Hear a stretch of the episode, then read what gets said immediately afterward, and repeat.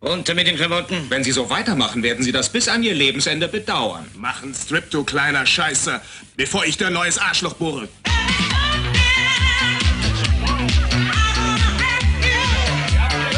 Die Glücksritter. Dan Aykroyd, ein Mann zwischen zwei Wer ist Frauen. diese Person? Ich habe diese Frau noch nie in meinem Leben gesehen, Pen. Die eine will Liebe, Sag doch nicht sowas, Schmied. die andere gibt Hiebe. Hey, der sieht genauso aus wie der Typ, mit dem ich zusammengekracht bin. Wen meinen Sie denn damit, Sir? Den Flachwichser da drüben. Das ist mein Wagen! Coleman! Damit du es weißt, du schläfst auf der Couch. Hallo und herzlich willkommen zur Episode 196. Richtig, oder? Ja, das war noch Kino Keine Ahnung. Podcast. Du hast den Plan, nicht ich. Das stört doch nicht meine schöne Anmoderation. Das tut mir so wahnsinnig Ja. leid. Mein Name Ja. ist Patrick und, Und bei sonst mir so? ist. Ja, verdammt. Daniel, wie geht's dir? Arm und niemand konnte es leiden. Spitzen Intro, würde ich sagen. Äh, Ja, ich bin ganz begeistert. Wir gehen am heutigen Abend, wei weihnachtlicherweise, und um wieder gute Laune in der Welt zu verbreiten, die es dringend nötig hat, also die gute Laune, möchte ich sagen, über zwei, zwei Weihnachtsklassiker. Und zum einen sprechen wir über, über Trading Places, die Glücksritter von John Landis aus dem Jahr 1983. Habe ich richtig in Erinnerung, oder? Ich glaube ja. Ja. äh, Also Und- der Film stimmt. Und zum zweiten sprechen wir über Gremlins, Gremlins kleine Monster von Joe Dante aus dem Jahre 1984. Also zwei äh, saftige Packen 80er äh, Folklore, allerlei und dreierlei und einerlei und äh, auf jeden Fall heiß geliebt und auch von uns Fragezeichen, das wird sich rausstellen, das übliche bla bla bla. Aber Daniel, Ja. wa- wa- was, was, was kommt zuvor? Worauf freuen wir uns ganz besonders heute? Ja, ich bin, ich bin, ich bin schon ganz aufgeregt. Äh, wir ziehen oder lassen heute wieder mal ziehen, nicht unseren Tee, das ist auch passiert, ähm, sondern äh, unsere liebe Glücksfee wird uns sagen, was wir an äh, wundervollen Genres in der nächsten, in der nächsten Ausgabe behandeln werden. Ja, ja, ja. Ich merke, und, und ich merke schon eine, ein, ein, ein Knaller, ein humoresker Knaller jagt heute den nächsten. Also noch so ein Ja, TC-Witz ne? oder so und dann verdoppelt sich unsere Hörerschaft in einem Schlag. Entschuldigung, die- die- ich sag schon nichts mehr. Nein, das ist gut. Nicht, dass meine Witze besser waren vorher. Aber äh, ja, liebe, liebe Glücksfee, das Mädchen von der Straße zum letzten Mal, Hallo. hallo, ist zu Glücksfee, zur, zur Christkindels Glücksfee äh, mutiert und äh, zieht, zieht uns da einen los für die nächste Woche. Nee, für nicht für die nächste Woche, aber für, den- für den nächsten Monat, für das nächste Jahr. Und entscheidet darüber, über welches Filmgenre wir im ersten Podcast 2017 sprechen. Okay, Trommelwirbel, bitte. Da, da. Das ist ganz klein. Ganz klein. Gothic. Oh je. Gothic. Schön. Gothic. Viel Spaß. Ja, danke Ach, da, schön. da, da fällt mir ja Komm spontan mal was ein. wieder. Tschüss. Tschüss. Bye bye. Ja, nicht so schwer, würde ich sagen. Ganz dankbare Wahl. Da freuen Ja, ich denke auch, das, das, das, das ist doch als alter Grufti. Ne? Ja. Äh, Freude wollen wir heute verbreiten, richtig? Verbreiten. Verbreiten. Und Verbreitern. Äh, vielleicht auch ein bisschen Abschied nehmen von diesem Jahr und äh, uns schon mal mental darauf vorbereiten auf äh, viele Lebkuchen, schweren Braten, äh, süffige Rotweine und äh, überhaupt wunderbare äh, Feiertage, hoffentlich. Mhm. Seufz. Mm. Und wie könnte man das schöner tun, als äh, mit einem Blick zurück auf einen, ich weiß nicht, hast du Trading Places im, im Kino gesehen? Reihe? Nein? Gottes Äh, Willen. Nein, nein, nein, nein. Und zu dem Zeitpunkt wäre ich acht gewesen. Ich glaube Mhm. nicht, dass das funktioniert hätte. Ich meine, da wäre ich halb so alt gewesen wie die FSK. Das Mhm. äh, erlaubt hätte. Nein, nein, den, den habe ich nicht im Kino gesehen, aber, aber er ist der erste Film, den äh, mein äh, liebes Bruderherz äh, aus der äh, Videothek unseres, nein, nicht unseres Vertrauens, sondern mehr so an der Ecke äh, ähm, ausgeliehen hat. Das muss gewesen sein, vermutlich irgendwie zwei Jahre später oder sowas. Oder drei. Schön. 85, 86. Genau. Naja, äh, äh, gerade fr- frisch, frisch aus der, aus der Video Nasty Scare äh, hat er sich auch mal getraut in den Laden, in dem es halt sonst irgendwie nur Pornos und Kung-Fu-Filme gibt. Und ähm, ja, brachte, brachte mit äh, die Glücksritter. Hm. War, war ein, äh, ein echtes Highlight damals. Ich glaube einfach nur die Tatsache, weil er es eben aus der Videothek geholt hat. Unglaublich. Hm. Äh, ja, damals auch doch, ich glaube, relativ auch, auch doch durchaus bedeutsame Erscheinung auch im deutschen Kinomarkt, dann später Heim, Heim, Heimkinomarkt, so nannte man das ja nur damals gar nicht. Videotheken, Klüngel, Wie auch immer. Äh, Ja. Auf jeden Fall groß beworben und äh, netter, int interessanterweise auch im deutschen Trailer, den ich mir gerade noch mal kurz vor angeguckt habe, bevor wir diesen Podcast aufzeichnen, so fast die, die, die Rolle von, die Eddie Murphy in dem Film spielt, komplett vernachlässigend. Weil ich glaube, der einzige, ja. den man, den man hierzulande nur einigermaßen kannte, war Dan Aykroyd und äh, ich glaube, Eddie Murphy Hm. wird gar nicht groß namentlich erwähnt, oder zumindest nicht die Rolle, die er spielt. Dafür die Rolle von Hm. Dan Aykroyd komplett überstrapaziert und ihm sogar sogar noch eine relativ äh, bedeutsame Liebesgeschichte ähm, angedichtet, von wegen, er muss sich Mhm. zwischen zwei Frauen entscheiden. Äh, welche wird er wählen? Die, die zarte oder die harte? Und ich dachte mir, ja, Okay. das trifft den Ton des Films nicht ganz, aber na gut, man kann es ja mal versuchen. Trading Places. Mm, Ja, ein Film, den ich sehr mit dem Privatfernsehen verbinde, was nicht so wahnsinnig, nicht ansatzweise interessant ist wie deine Videothekengeschichte. Also erspare ich mir weitere Ausführungen und lege vielleicht gleich los mit der Inhaltsangabe. Wieder Ja. mal und zum vorletzten Mal in diesem Jahr äh, vielen Dank an die UFDB, beziehungsweise an den User Black, der uns äh, die Inhaltsangabe beschert und die liest sich folgendermaßen. Äh, Die Brüder Randolph und Mortimer Duke, gespielt von Ralph, Ralph Bellamy oder Bill Bellamy? Bellamy, oder? Bellamy. Bellamy. Nee, Bellamy. Und Don, Ama Don Amici? Mackie. Mackie, wow. Entschuldigung. Eigentlich können wir jetzt aufhören. es ist furchtbar. Es ist furchtbar. wieder Es vor ist, zehn Minuten. ja, äh, ich möchte eigentlich nicht über jedes Wort stolpern auf dem Weg nach draußen aus diesem furchtbaren Jahr. Ich dachte, wenigstens unser Podcast konnte schön sein, aber scheiße. Wir machen das jetzt so lange. Weißt du es nicht besser? Jedenfalls sind die beiden Brüder Duke äh, aufgrund von Insidergeschäften seit Jahren überaus erfolgreich an der Börse. Eines Tages treffen sie den obdachlosen Billy Ray Valentine, gespielt von Eddie Murphy. Die Dukes äh, schließen untereinander eine Wette ab, dass es möglich ist, aus diesem Menschen einen erfolgreichen Börsenmakler zu machen und im Gegenzug aus Louis Winthrop, gespielt von Dan Aykroyd, einen verzweifelten Verlierer, also einen verzweifelten Verlierer zu machen. Der war nämlich entsprechend vorher sehr erfolgreich.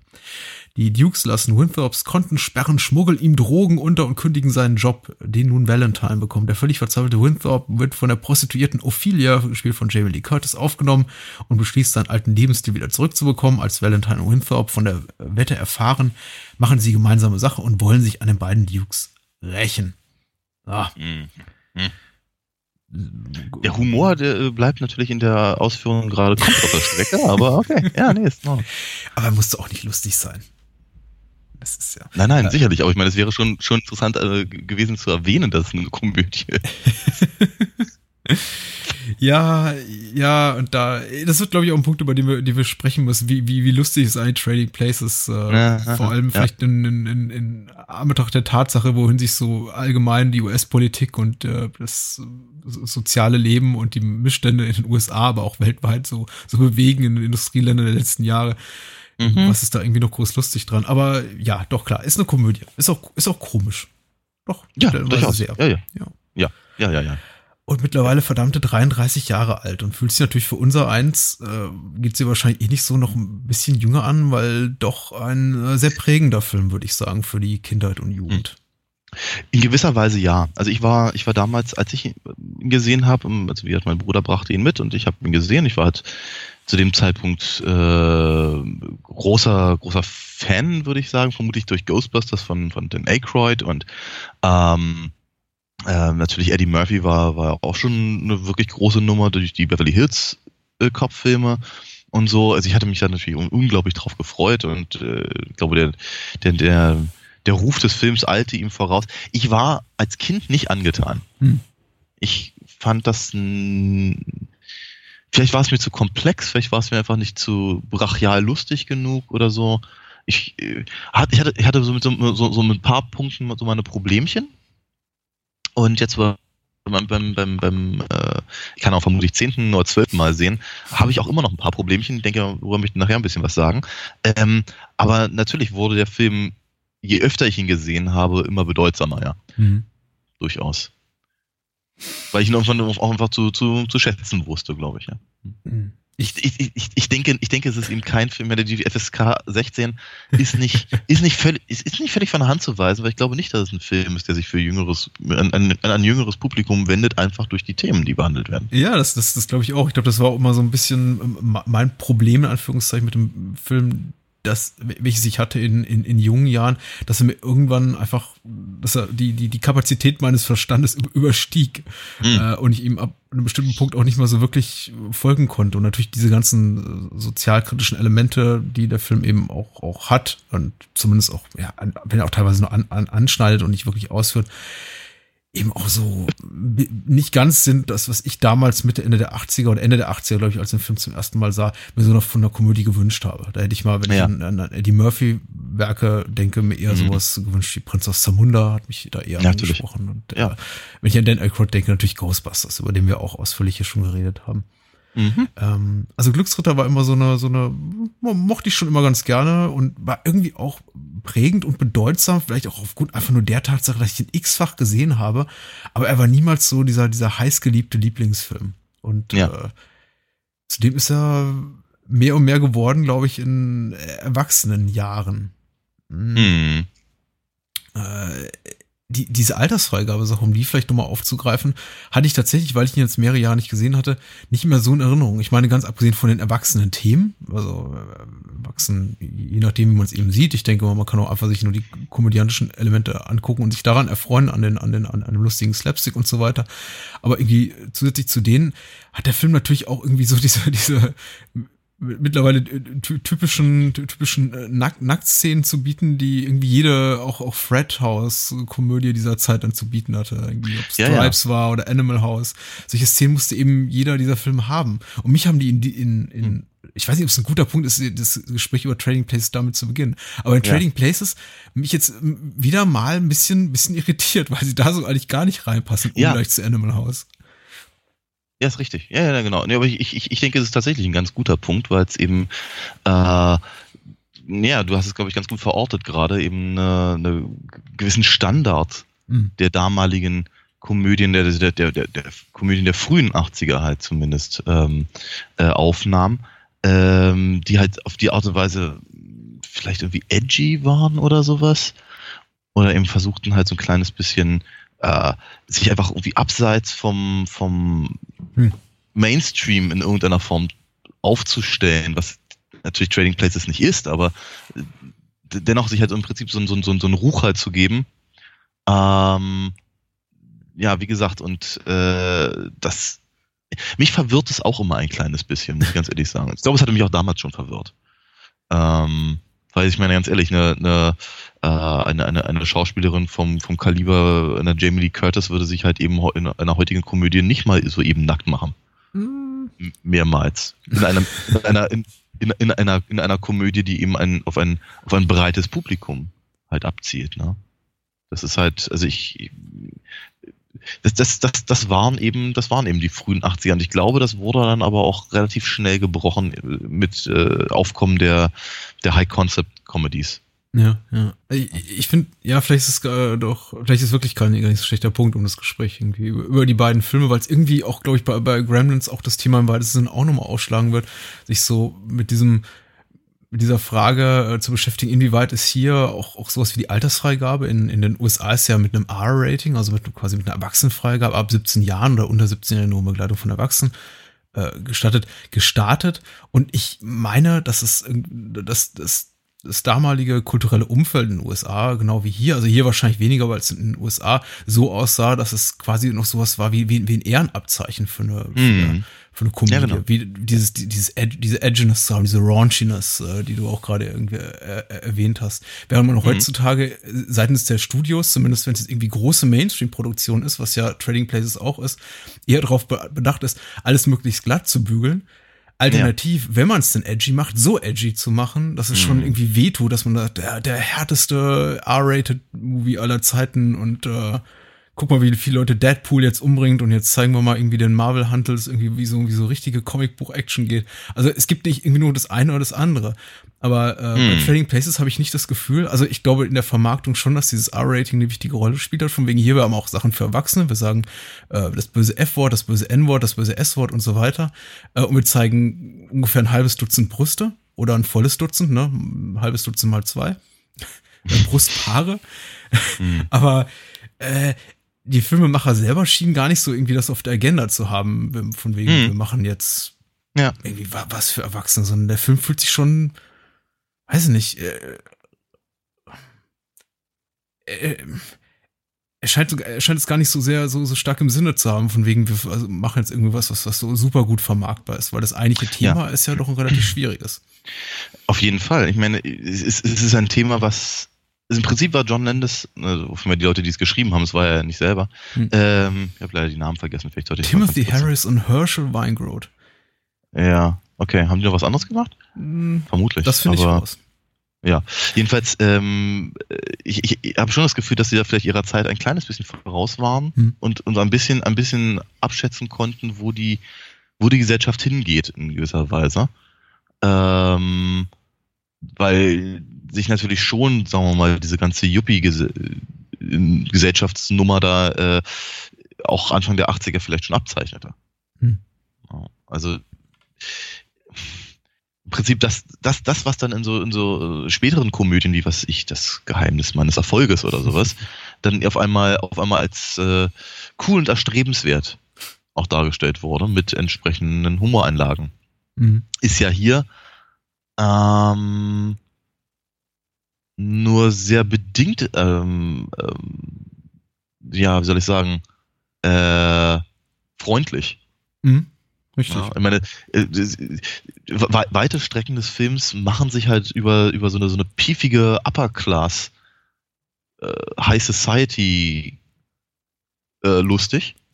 Ich meine, weiß ich, keine Ahnung, die, die, die, die, die, die vier Jungs da mit ihrem, mit ihrem Barbershop Quartet äh, äh, Gesangseinlage ist ja ganz, ganz furchtbar. Aber wo, wobei so eine, so eine, so, sowas, sowas sich natürlich auch ganz dringend wieder eben auf diese, auf diese College-Komödien zurückführen lässt. Ähm, aber eben, ich kann auch, der, der, der, der, der komische Exklusivclub, in dem sich die Dukes da treffen. Und äh, ja, sowieso, die, ich meine, das, das, das, es mag natürlich alles zum maximalen äh, Gegenpoleffekt praktisch ausgebaut sein. Aber im Prinzip machen sie sich halt lustiger über die, über eben diese, diese, diese piefige äh, Geldgesellschaft. Ja. Und ähm, selbst, selbst obwohl eben äh, Winthrop und Valentine ja offenkundig gut sind in dem, was sie da tun, scheinen, scheinen sie als, als einzige Figuren, oder zumindest, also Winthrop natürlich im Laufe des Films, aber, aber äh, Eddie Murphys Figur halt äh, ja relativ früh, jetzt eben ähm, das, das, das Herz halt tatsächlich noch mehr in der, in der, in der greifbaren realen Welt irgendwie zu haben. Es ist eben, es ist eben nicht so, als ob sie, als ob, also sie, sie, sie, sie, sie sind am Ende erfolgreich nicht, weil sie Geld machen wollen. Das tun sie auch. Ja, aber sie sind eben erfolgreich, weil sie es eben der, den, den, den alten Halsabschneidern heimzahlen wollen. Mhm. Und das ist, glaube ich, ein ganz, ganz, also glaube ich, einfach von der Motivation her äh, ein großer Unterschied zu, zu dem, was eben ähm, Yuppie-Komödien sonst so liefern. Ja, das stimmt, das stimmt. Das ist, ist mir eben auch aufgefallen. Ich bin immer so ein bisschen zwiegespalten über das Ende, worüber vielleicht, vielleicht später noch ein bisschen sprechen können. Also tatsächlich äh, sche scheint mir auch nicht die Botschaft des Films zu sein, auch wenn denn der Film so quasi ein ähnlich gestricktes Happy Ending zeigt, in dem dann alle Guten ganz reich sind und die Bösen plötzlich ganz arm, scheint es mir nicht hier primär ums Geld zu gehen oder irgendwie die Attraktivität von, von Reichtum möglichst Ja. äh, glitzen, glitzernd und glimmernd darzustellen, wie jetzt in den Filmen, die du beispielsweise genannt hast. Und äh, da spielt mit Sicherheit auch die Tatsache rein, dass der Film eben nicht spielt am, an der New Yorker Börse, sondern eben in Chicago und dass der Film eben auch Philadelphia. äh, Philadelphia, Entschuldigung. Ich muss immer, ich muss immer an Chicago denken, weil ich glaube, dass Saturday Night Live aufgezeichnet wird, oder? Und die ganzen äh, Menschen irgendwie aus dem Umfeld von Chicago kommen, oder zumindest Joe Landis. Aber äh, vielleicht auch nicht, vielleicht auch nicht. Äh, irgendwie, ich verbinde irgendwie Chicago immer damit, aber ich glaube auch nur, weil ich im Interview mal gelesen habe, dass, dass äh, John Landis am liebsten äh, die, die finalen Szenen in Chicago gefilmt hätte. Am, am, Mhm. am, am dort, dortigen irgendwie äh, äh, Güterhandelsbörse oder wie auch immer das Ding heißt und dann am Ende Mhm. dazu verdonnert wurde wegen äh, nicht genehmigter Dreherlaubnis in New York zu filmen. Aber wie auch immer. Ich rede mich hier gerade um Kopf und Kragen. Was wollte ich sagen? Der Schauplatz spielt eine wichtige Rolle. Es ist eben Philadelphia, es ist eben nicht äh, Los Angeles, nicht New York, keine irgendwie der, der, der großen, äh, weiß nicht, Filmmetropol, möchte ich mal sagen, die man irgendwie schon aus dem FF kennt und äh, die man irgendwie auch erwartet. Äh, es geht eben auch nicht um, um Devisenhandel, um Aktienhandel und irgendwie so äh, sexy Bankgeschäfte mit Leuten an, an und, und Hightech-Equipment, die in ihre Handys schreien und Haare nach hinten gegelt haben. Genau, es sind Mhm. eben alles relativ piefige Gestalten und die handeln eben auch Ja. nicht mit äh, Aktien von Ölkonzernen, sondern mit Schweinebäuchen. Und das geht Ja, um, genau, äh. Spekulationsgeschäft auf äh, gefrorenen Orangensaft und, äh, Ja, richtig, und. Weizen und äh, ja, ja, solche Dinge eben auch. Und Genau. Deswegen kann man äh, den, den beiden Duke-Brüdern, ich meine, so, so niederträchtig auch das auch ist, was sie da tun. Und es ist ja wirklich mal ganz objektiv betrachtet äh, eine absolute Widerwärtigkeit, mit, äh, den, mit, mit Menschenleben so zu spielen und dann am Ende sogar fast beiläufig zu sagen, ach, ich habe keinen Bock mehr auf, auf den Winthrop, jetzt wo wir ihn irgendwie so in Ruin getrieben haben, jetzt lassen wir ihn auch dort qua- quasi verenden auf der Straße. Ja. Äh, man, man kann ihn nicht so, nicht so wirklich böse sein, obwohl sie es eigentlich verdient haben. Hm. Denn der Film Da- ist da- nicht so böse. Ja. Ähm, ein bisschen. Ja. Ein bisschen, ein, ein bisschen anders. Ähm, ich, ich, ich glaube, ich sehe ziemlich genau, was du meinst. Und ich finde das auch völlig in Ordnung, äh, weil der, ich gebe dir natürlich dahingehend recht, dass der Film an sich eben, äh, bis auf wenige Ausnahmen, äh, eben, ja, äh, sagen wir mal, äh, dass das, das eben nicht so, wie hat es gerade genannt, niederträchtig Ja. darstellt, sondern eben, äh, wie soll ich sagen, die sind, die, die, die, die, die Dukes sind eben kein, kein, dieser Gordon Gecko. Ja, ähm, und äh, de dennoch ist es natürlich eben so, es ist, es ist, es ist halt so eine, es ist einfach so eine klassische Geschichte, dass eben die, die, die, die beiden, die, äh, die ihm offenkundig ihre, ihre, ihre Erdung so komplett verloren haben, ähm, dann, dann letztendlich reingelegt werden und, und äh, die anderen beiden sich halt darüber freuen können. Das heißt, man kann, man kann ihm ehrlicherweise weder, weder den Dukes dahingehend wirklich böse sein.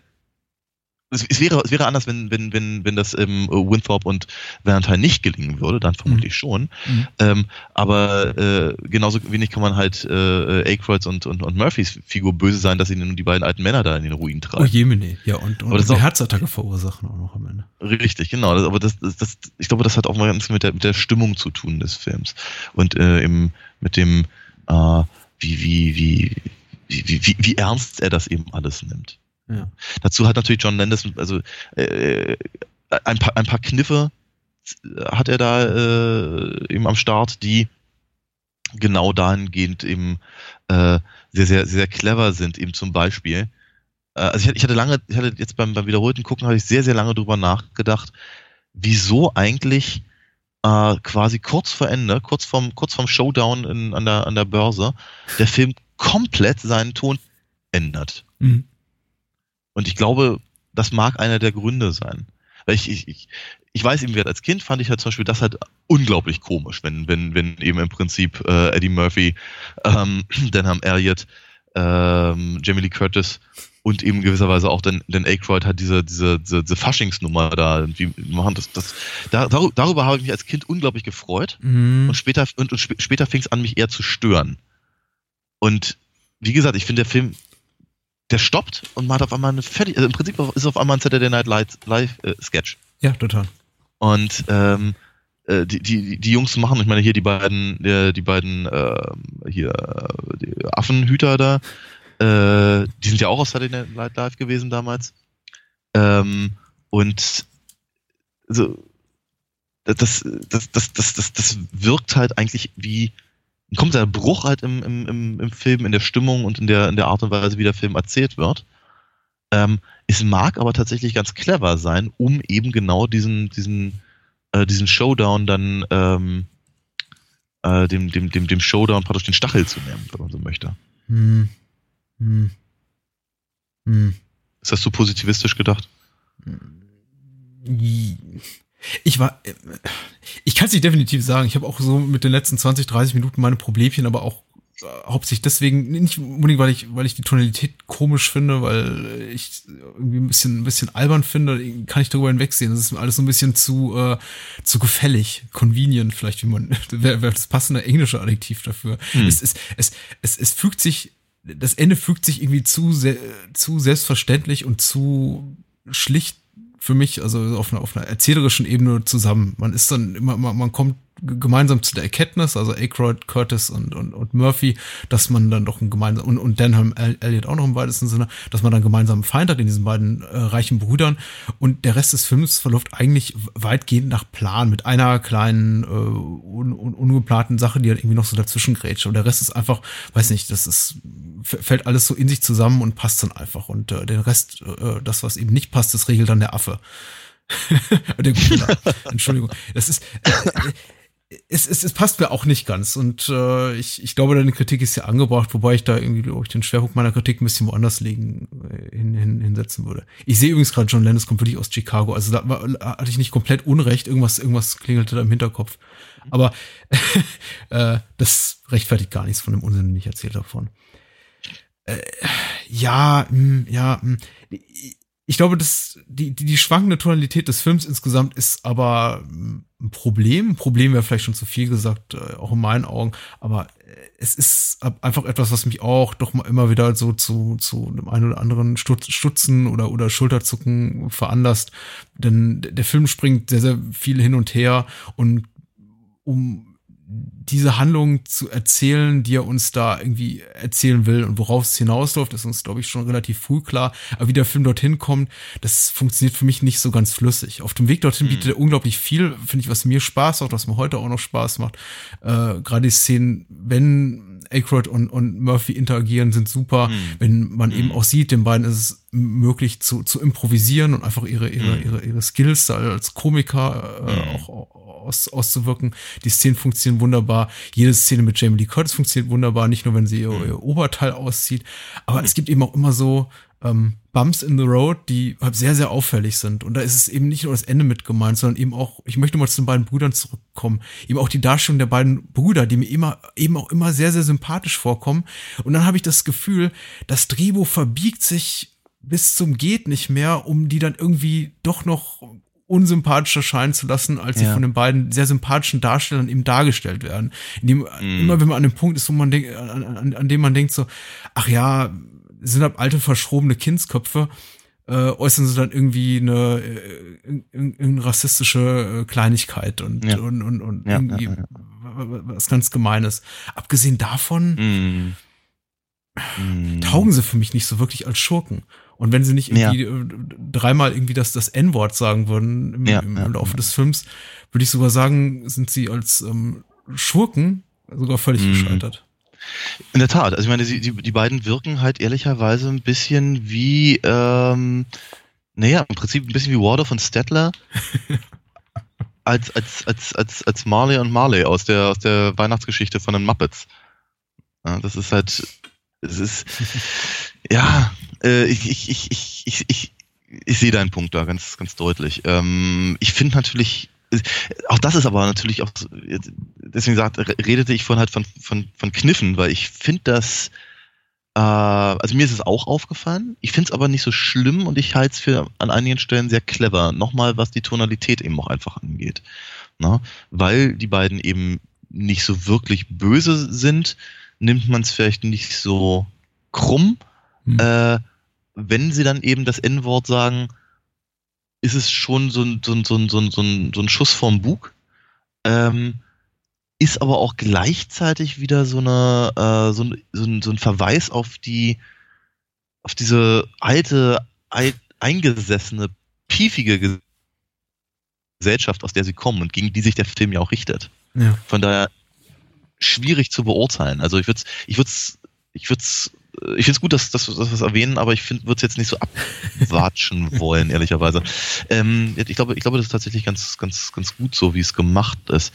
Ähm, was mich, also, ähm, weil du, weil du gerade die, die Fähigkeiten der Schauspieler ähm, erwähnt hast, ich finde ganz, ganz spannend, äh, wird genau, das ging mir auch durch den Kopf, die, äh, sie, sie sind wirklich auf der, auf der, auf der Höhe ihres, äh, ihres Könnens, Hm. äh, war wirklich quasi frisch eben aus dem aus der aus der äh, was NBC Show äh, da gekommen und äh, das, das, das, das bringen die eben alles, alles mit in den, in den Film und da, davon lebt der Film eben auch. Interessant fand ich, dass, äh, dass Eddie Murphy offenkundig viel, viel leichter fällt, tatsächlich ein, als ernstzunehmender Schauspieler noch durchzugehen. Ja. Äh, äh, weil Dan Aykroyd eben gerade in den, in, den, in den frühen Szenen, wenn er Winthrop eben als, als, als, als, als Windbeutel eben darstellt, merke ich, ich, ich glaube merken zu können, äh, dass er ganz, ganz dringend schauspielen möchte, Mhm. aber eigentlich eben sich in so einem, in so einem, in so einem Sketch-Modus irgendwie verrennt. Ohne wirklich dabei lustig zu sein, weil im Prinzip will er ja jetzt gerade den Charakter darstellen. Also ich glaube, da übernimmt er sich ein kleines bisschen mit seinen, mit seinen äh, schauspielerischen Fähigkeiten. ähm, jetzt später, wenn er, wenn er dann eben, wenn er dann eben äh, tatsächlich mit Eddie Murphy zusammenspielen kann, ist er richtig gut. Mhm. Mhm. Ähm, was ich fand, ich fand zum Beispiel, also, also äh, auch gerade so die, die, die, die, die zwischenmenschlichen Momente mit ihm und Jamie Lee Curtis, äh, Ophelia, ah, Jamie Lee Curtis ist super, aber, aber er, ich habe immer so das Gefühl, er krepiert immer so, so kurz vorm letzten Meter. Ich, Ich, ich, ich, ich, ich, ich nehme ihm halt irgendwie nicht so richtig ab, dass er, dass er, dass er mit der irgendwie äh, warm wird. Einfach. Ja, es ist, es, ich finde es auch sehr unwahrscheinlich. Und es ist tatsächlich ein Film, und vielleicht, ist, vielleicht soll ich es deswegen auch gar nicht so extrem als Kritikpunkt formulieren oder das Ganze als, irgendwie Hin Hindernis auf der Straße zum, weiß nicht, komödiantischen Erfolg des Films benennen, wenn ich sage so, ach, er ist so unausgewogen, uneinheitlich und er schlägt diese, diese Haken und einmal ist eine Figur so und in der nächsten Szene wieder so, dann sympathisch, dann eher unsympathisch. Ich meine, vielleicht gehört es auch einfach alles dazu und auch in diesem in, in dieser Disharmonie äh, des Films liegt vielleicht auch irgendwie so eine besondere Qualität. Ich, ich stimme dir absolut zu, wenn du sagst, Dan Aykroyd Spiel ist eher wirkt teilweise eher verzweifelt oder lächerlich, wenn er sich an der ernsthaften Darstellung seiner Rolle versucht. Ich habe dasselbe Gefühl gehabt wie du. Ich nehme ihm niemals wirklich ab, auch nicht, auch nicht diesen Leidensdruck, den er eben empfindet, wenn er in diese Situation reingestoßen wird, in diese, diese Unglückselige, den, die, die, die die Duke-Bruder reinschubsen. Er wirkt eben immer, es wirkt immer wie eine Farce, so wie er das spielt. Mm, Äh, mm. deshalb irgendwie so, so wie sich vielleicht, ähm, nicht so, wie sich tatsächlich ein, ein, ein Mensch am, am, am, am unteren Rande der Gesellschaft fühlt, sondern wie sich ein, ein sehr reicher Mensch äh, Menschen am unteren Ende der Gesellschaft vorstellt. So spielt er das irgendwie auch. Also, weiß nicht, Ja. äh, äh, be betrunken, fluchen, Mm. was ich, ich weiß nicht. Teilweise, ich meine, das Drehbuch wurde ihm ja auch auf, möchte ich mal meinen, äh, zumindest zum Teil äh, auf den Leib geschrieben. Er hat da mit Sicherheit Mitspracherecht gehabt. Der war ja, wie gesagt, der größte Star des Films zur, zur damaligen Zeit. Also er hätte durchaus sicher mitwirken können und irgendwie auf die Art und Weise, wie er seine Rolle le- anlegt, äh, mit, mit Mitspracherecht gehabt. Und ich finde, es fühlt sich halt irgendwie nicht so komplett richtig an, aber dadurch, dass er eben mit Jamie Lee Curtis eine, eine ernsthafte Darstellerin hat, die ihre Rolle wirklich sehr, sehr gut spielt, die ausgebildete Schauspielerin ist, die das eben sehr, sehr gut beherrscht und zwar mit einer relativ undankbaren Rolle, nämlich die der, der, der, der, der Nutte mit dem, der Hure mit dem Herz aus Gold halb Mm. gestraft ist, aber das eben so glaubwürdig rüberbringt und so viel Herz in die, in, in, in die Rolle bringt. Äh, wird das irgendwie ganz gut kompensiert. Und das Zusammenspiel von allem, auch mit auch Eddie Murphys hin und her zwischen wirklich äh, breiter physischer Comedy und, und Szenen, in denen er durch, durch sein, sein sehr geradliniges, äh, hervorragendes Spiel sehr, sehr berührt. Das Mhm. spielt ab alles wunderbar so zusammen. Und ich Ja. glaube, jeder, jeder für sich, jede Figur für sich oder nur zwei von den Vieren, jetzt nehme ich mal noch Dan, Denholm Elliott dazu, würden, würden so nicht funktionieren oder zusammen keine gute Komödie zustande bringen. Aber alle vier, äh, Mhm. mit denen funktioniert das wunderbar. Ja, absolut, absolut richtig. Ähm, aber weil, weil du gerade sagtest, diese, äh, wenn, wenn er da betrunken als, als Weihnachtsmann durch die Gegend eiert, äh, das ist eine Szene, die mich immer deprimiert. Das ist ganz, das ist ganz, ganz, ganz furchtbar. Ähm, ich, da, weil ich mir Der Lachs im Bad. Ja, also ich- im Bad. da, da frage ich mich eben auch immer so ein kleines bisschen, was, was will die Szene von mir? Hm. Soll, soll, das, soll ich das jetzt komisch finden? Soll ich jetzt Mitleid mit ihm haben? Ähm, es ist, es ist, ich ich finde ich find das wirklich ganz, ganz seltsam, weil, weil die Szene auch sehr, sehr lang ist. Ja, äh, Im Prinzip, ähm, ja, naja, wenn, wenn, also er, mit, mit dem, mit dem, mit dem, mit dem rotzigen Kostüm halt, äh, wenn er sich eben dann die, die Taschen vollsteckt, Ja. über äh, sein, seinen Versuch, Valentine äh, äh, zu kompromittieren, bis eben zu der zu der äh, Szene, wenn der wenn der wenn der Hund ihm an, an ans Bein pinkelt. Ähm, das, das ist das ist wirklich ewig lang, ne? Und ich frag mich ich frage mich wirklich so ein kleines bisschen, was was soll das? Aber was es jedenfalls bei mir tut, ist, dass ich mich damit nicht sehr wohlfühle. Hm. Und ähm, ja, war, war, es, es, es reißt mich vermutlich sogar immer noch ein bisschen mehr raus als, äh, als, äh, der, als der Austauschstudent aus Kamerun. Ja. ähm, genau.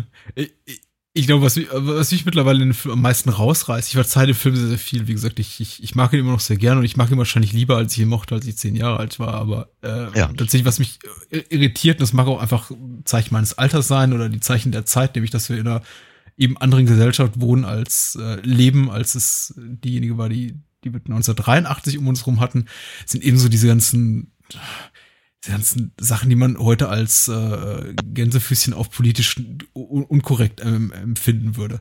Und nicht so sehr, weil sie mich peinlich berühren, sondern weil ich sie deplatziert in einem Film finde und unnötig. Und sie nicht wirklich für mich Beispiel. beitragen zu, äh, was sie zum Humor des Films. Naja, das beiläufige äh, äh, Fra Frauen laufen oben ohne rum bei jeder Gelegenheit Ach so. ist irgendwie ein, ein, ein Film, in dem sowieso, ein Film, der sowieso schon nicht, der, der sowieso nicht gesegnet ist mit starken Frauenrollen, irritiert dann Mhm. noch mehr, wenn die einzigen Frauen, die äh, Sprechrollen haben, dann auch noch eigentlich nur dazu da sind, um, um anzufangen zu tanzen und sich dann irgendwie ihre Leibchen vom Kleid äh, zu reißen, zum Beispiel in der, in der, in der Partyszene zu Beginn da in, in, in Mhm. Billy Rays äh, neue, neuem Eigenheim. Mhm. Das ist, äh, finde ich doch eher irritierend. Die, die, die, diese, diese ganzen Klassiker, diese, diese Gay Panic Jokes mit, mit dem Gorilla und äh, Mm. ach, ach, wie lustig, da wird irgendwie ein Mann im Gorilla-Kostüm vergewaltigt, weil der männliche Gorilla fünf Weibchen hält. Mhm. Ähm, Dan Aykroyd im Blackface finde ich noch einigermaßen lustig, muss ich sagen, weil äh, es wird ja dadurch. äh, Das ist selbstreferenziell. Also da, ja, es, ja, hm. und, und es ist ja auch in Ordnung, da man sich ja auch irgendwie dazu eben dann auch denken mag, sie haben sich den Plan, Plan gemeinsam ausgedacht und man muss ja auch sagen, sie fliegen mit dem Plan ja gehörig dann auch auf die Schnauze, denn sie werden ja auch Mhm. enttarnt. Ich glaube, ich hätte es, ich hätte es Anstö ich hätte es Anschlüsse gefunden, wenn dieser ähm, Henchman oder ja, Beaks, äh, ja, genau. Beaks, ja. äh, der im Auftrag Paul der Dukes, Gleason. Ja, Frau Gleason, im Auftrag der Dukes-Brüder handelt, ihn nicht enttarnt hätte, sondern wirklich gedacht hätte, oh, das ist wohl ein echter Kameruner. Ja, ja, ja. Äh, so nimmt man dem Ganzen, de- dem Ganzen so ein bisschen die Schärfe und das finde ich dann irgendwie auch ganz nett. Aber wie gesagt, der Film hat, hat den einen oder anderen Moment, in dem ich schon dachte so, ah, ja, mu muss jetzt nicht sein und äh, die die äh, ein, eine Nennung des des äh, ja sehr despektierlichen N-Wortes seitens der Dukes-Brüder hätte es auch für mich nicht gebraucht. Ich glaube, wir wissen, dass die schurkig genug sind und äh, den, den beiläufigen Rassismus, den die beiden eben so an den Tag legen, hat man dann auch in ungefähr 15 vorher schon ausgespielt, unter anderem, wenn sie sich irgendwie wenn, wenn sie ihren, ihren einzig schwarzen Mitarbeiter, der sich offensichtlich in ihrer Firma befindet, äh, noch nicht mal irgendwie wahrnehmen, dann, dann weiß man eigentlich, was Sache ist. Dann hätte es das auch nicht noch gebraucht. Ähm, aber gut, das ist eben auch, weiß nicht, ein Patrick Anno 2016, der sich im Alter von Ende 30 diesen Film anguckt, was ist wahrscheinlich das richtige Alter, nämlich sich den Film mit 12 oder 14 oder 16 anzugucken und daran einfach Spaß zu haben. Auch wenn man das Ende nicht ganz versteht. das Ende habe ich ja bis heute noch nicht so ganz verstanden, muss ich ganz ehrlich gesch- äh, zugeben. Ähm, ich, also ich finde, ich finde, das ist tatsächlich sehr, sehr schön gemacht. Es ist einfach, einfach eine, auch, auch da gibt es ein paar, ein paar wirklich sehr, sehr, sehr hübsche äh, äh, Szenen, wie wenn, was ich keine Ahnung, die, die Glocke klingelt und die, und die ganzen Börsianer aus dem, aus dem Klo rennen, wie, wie, wie, wie äh, Pferdejockeys, die äh, zur, ähm, zum, äh, zum Start laufen und so. Das, das, so, so, sowas mag ich ganz gern. Ich finde auch überhaupt diese, dieses äh, sehr, sehr, sehr wirre ähm, Handeln da eben auf dem, auf dem, auf dem Börsen, Börsenrund. Äh, das, das, das, ich finde find das alles ganz, ganz reizvoll. Ich habe trotzdem noch nicht ganz verstanden, was die da eigentlich tun, muss ich ganz ehrlich sagen. Ja, dafür haben wir einfach zu wenig Ahnung. Äh, außer dass es halt alles sehr, sehr clever und, und wie äh, sehr beeindruckend ist. Mhm. Ähm, Ja, ich meine es begriffen zu haben, aber ich weiß nicht, wie viel Unterhaltungswert für, für die Hörer dar- darin liegt, das jetzt irgendwie auseinander zu klamüsern. Sie kaufen, ich finde einfach nur äh, sie, sie, sie, sie kaufen äh, Optionen an, Hm? oh, preiswert, um sie dann Mhm. ja viel für viel mehr Geld zu verkaufen wiederum und ja profitieren eben darum, dass genau genommen darum- eigentlich, ja, ja, ja. eigentlich eigentlich nicht, ne? Eigentlich Hm. eigentlich äh, eigentlich äh, ähm, ähm, warten sie darauf, bis der bis der Preis steigt und dann kaufen sie. richtig, während alle anderen schon Genau und dadurch fällt der Preis wieder und dann kaufen sie. Äh, äh, genau der Preis fällt, ja. weil die Orangenernte gut ist und alle haben Richtig, viel zu hochpreisig gekauft und äh, Genau. sie kaufen dann irgendwie die Option, die für die die anderen vorher 140 Dollar hingelatzt haben für, Für- 30. genau. Ja. Richtig. So, in- so, So. so. in etwa. Ne? Aber es ist, äh, ich, ich, ich finde, äh, du hast, du hast natürlich völlig recht. Also erstens, ich habe es wirklich nicht verstanden und zweitens ist es vermutlich nicht so spannend. Ich ja offensichtlich aber- auch nicht. Was aber spannend ist, wie ich Hm. finde, ähm, ähm, dass, dass der Film eben auskommt ohne Erklärung. Ja. Ne, Also es ist, es ist, äh, sie, sie, sie- machen das einfach und man soll sich halt beeindruckt äh, zeigen von, Mhm. von ihrer Finesse, aber ähm, äh, du, du hast halt nicht, keine Ahnung, den, den, den, den, den klassischen Tom Cruise Yuppie, der dir zehn Minuten lang den äh, brillanten Plan erklärt. Ne, Ja. Oder in einer, in einer Montage oder mit irgendwelchen äh, äh, Schnitten oder so, dass, dass äh, man auch um Gottes Willen versteht, was denn tatsächlich da passiert. Ja. Es reicht völlig aus zu wissen, dass sie offenkundig cleverer sind als die Dukes. Ja, ich, ich, ich finde, äh, es ist absolut richtig. Der, der, der, das Ende des Films überhaupt zu, zu begreifen, was da vor sich geht, fordert tatsächlich den Intellekt ein bisschen raus. Während zum Beispiel andere Sachen wieder und wieder und fast schon zu viel erklärt werden. Wie zum Beispiel auch die, die, weiß nicht, diese sehr, sehr äh, langgezogene Szene mit den beiden Dukes-Brüdern da im Waschraum, in dem sie ein- einfach nur mal rekapitulieren, wie jetzt ihr Plan gelaufen ist, um sich dann am Mhm. Ende dann ab, unter, unter Schurkengelächter dann äh, Hm. äh, die, die, die, die, die 1-Dollar-Note da zu überreichen. Hm. An einem Punkt in der Handlung, an dem man denkt, oh, ich, ja gut, das weiß jetzt auch alles. Klar, es, es erfüllt ja einen Zweck, dieser, dieser Handlungspunkt. Äh, Informiert Eddie Murphys Figur, also Billy Ray, darüber, was da gerade abgeht. Und äh, nicht zuletzt gibt er auch Eddie Murphy Gelegenheit, eben lustig zu sein. Und ich finde ihn wirklich komisch, als wenn er seinen Joint auf der Toilette verschluckt. Hm. Ja. Ja. Wobei, wobei ich mich äh, ernsthafterweise, ich meine, er kann ja, kann ja noch so schön durch die, durch die Klimaanlage atmen, aber ich meine, das Zeug kriegst du doch sofort, sobald man es anzündet. also, na egal. Ich, es gibt so, der, der Film macht dies auch irgendwie, der, Film der Film macht dies so schwer eben, das, und das meine ich auch immer, das meine ich auch mit diesen Bumps in the Road. Ich glaube, wenn, wenn der Film nicht so viele ähm, Geschmäcker, auch die Geschmäcker vor allem der Mitwirkenden bedienen wollte und irgendwie auch Aykroyd und Murphy und allen Beteiligten eine Plattform geben wollte, um sich halt auch selber darzustellen, möglichst selber gut auszusehen und irgendwie das komödiantische Talent voll auszuspielen, können sich so viel leichter machen, aber eben auch auf, auch auf Handlungsebene. Das ist, ja, das sind so viele Momente in dem Film, von denen ich gedacht hätte, das hat so irgendwie nicht gebraucht. Du hast ja selber schon erwähnt, diese la lange, lange, lang ausgespielte Szene, in der den Aykroyd eben Drogen versteckt in, in, in hier Bi- Billy Rays, äh, Eddie Murphys Schreibtisch oder ähm, ich habe mich auch mal gefragt, warum, warum haben sie, warum haben sie denn nicht einfach Kokain in die Tasche gesteckt? Wieso muss es denn irgendwie so eine, wieso muss es, ich weiß, Angel wie kommen Dust die war- an, wie kommen die da ran überhaupt an Angel Dust? Na, Angel, Angel Dust war, war, ich glaube, die Modedroge zu der Zeit. Aber nicht unter den Reichen, das war doch eher so Nein, eine, eben, ja, aber ja. genau das ist der Punkt, glaube ich. Ne, weil, weil, weil, weil, weil, weil Koks in, eben bei den, bei den ganzen äh, ähm, äh, Bankern und, und Wall Streetern und äh, Werbefuzis und was nicht alles äh, äh, schon fast zum guten Ton gehört. Ich meine, denk mal an, an Alice aus, äh, aus äh, Die Hard. Ähm, äh, haben sie das natürlich nicht genommen, sondern aber was die, die, die, die Straßendroge. Weißt du? Das, das, was der Abschaum im Ghetto so, so zu sich nimmt, das ist eben äh, vermutlich der, der ausschlaggebende Punkt gewesen. ich frage mich nur, wo sie es herbekommen haben, aber da ist vielleicht auch, ja. Na, na, na, sie selber haben es ja nirgendwo hergekommen. Das hat ja, das, das hat ja hier Beaks besorgt. Ja, ja, ich weiß, ich weiß.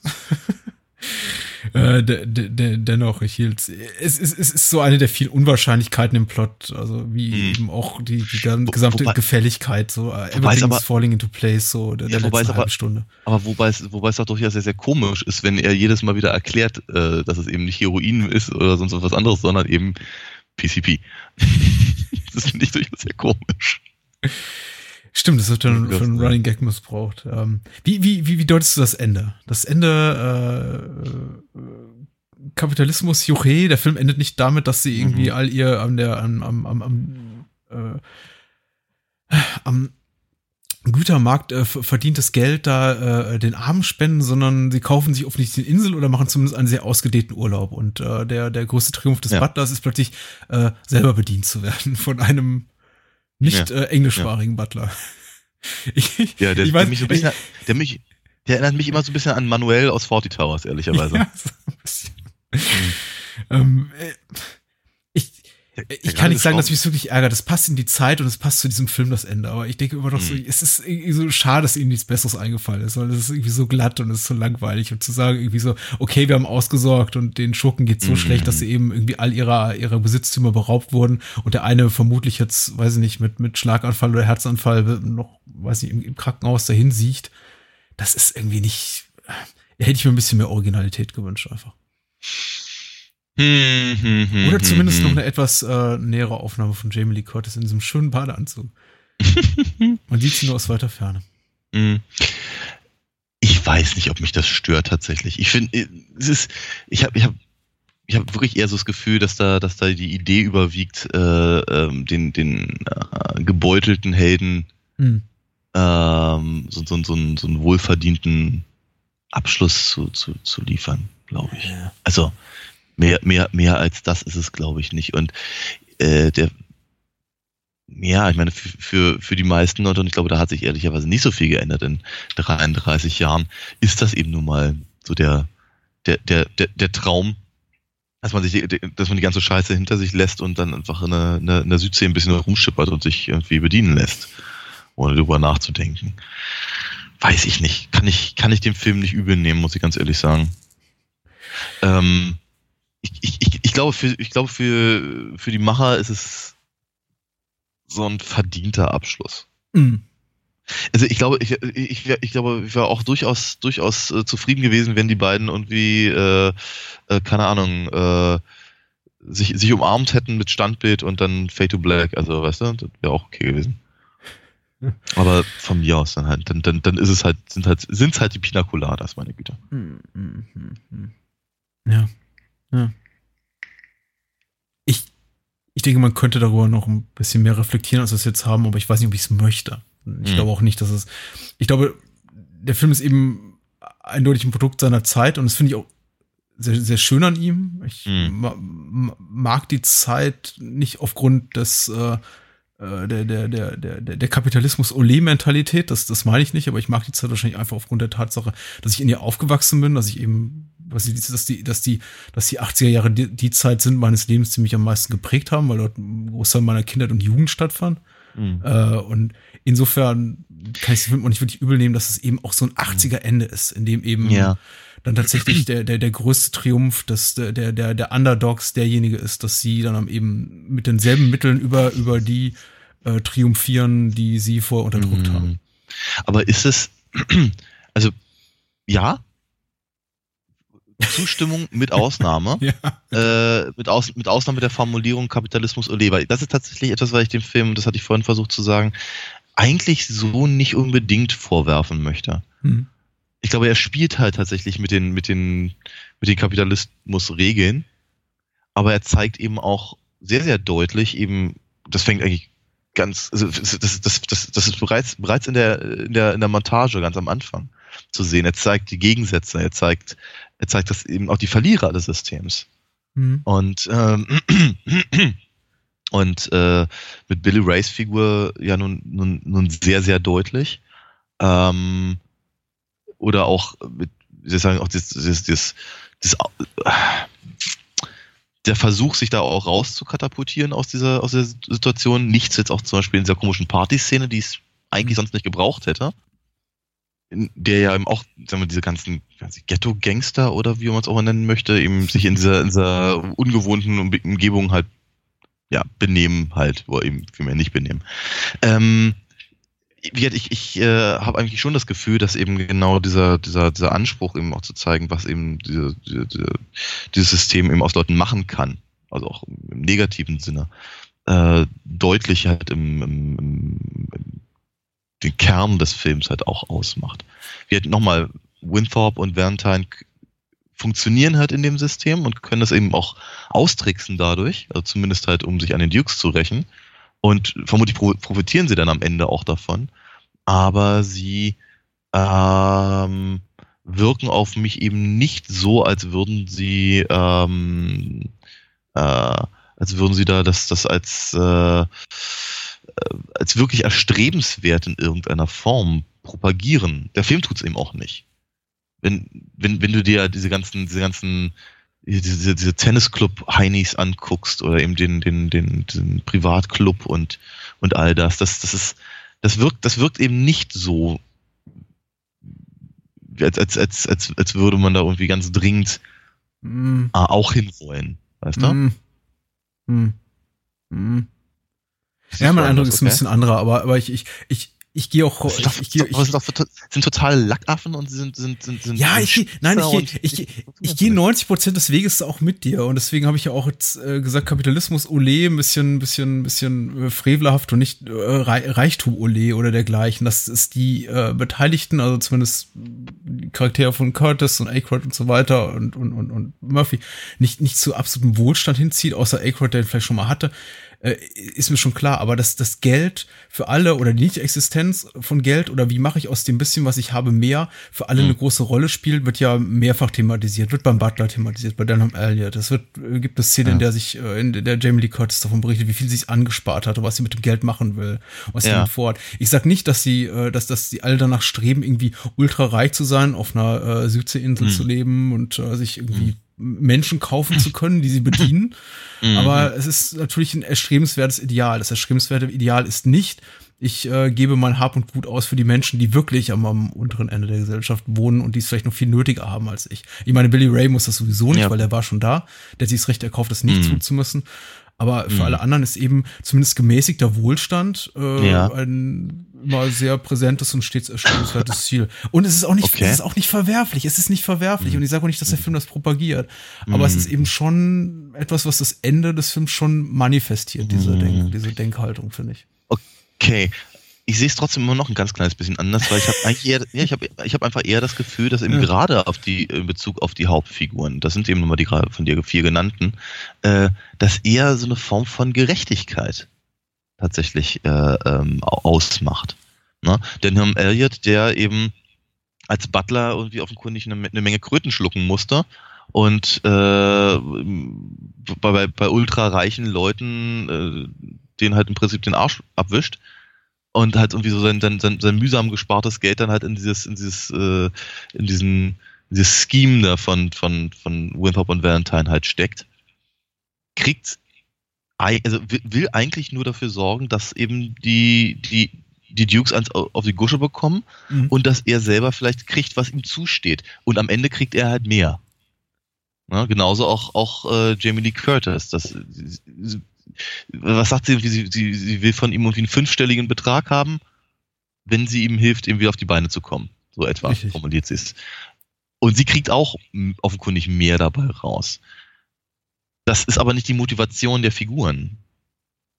Und das ist dann, das ist dann bestenfalls tatsächlich, sagen wir mal, das, das, das, das, das, das Happy an dem Ending, äh, was dann das, äh, was, was wir in der, auf der Südseeinsel da ähm, äh, dann zeigen.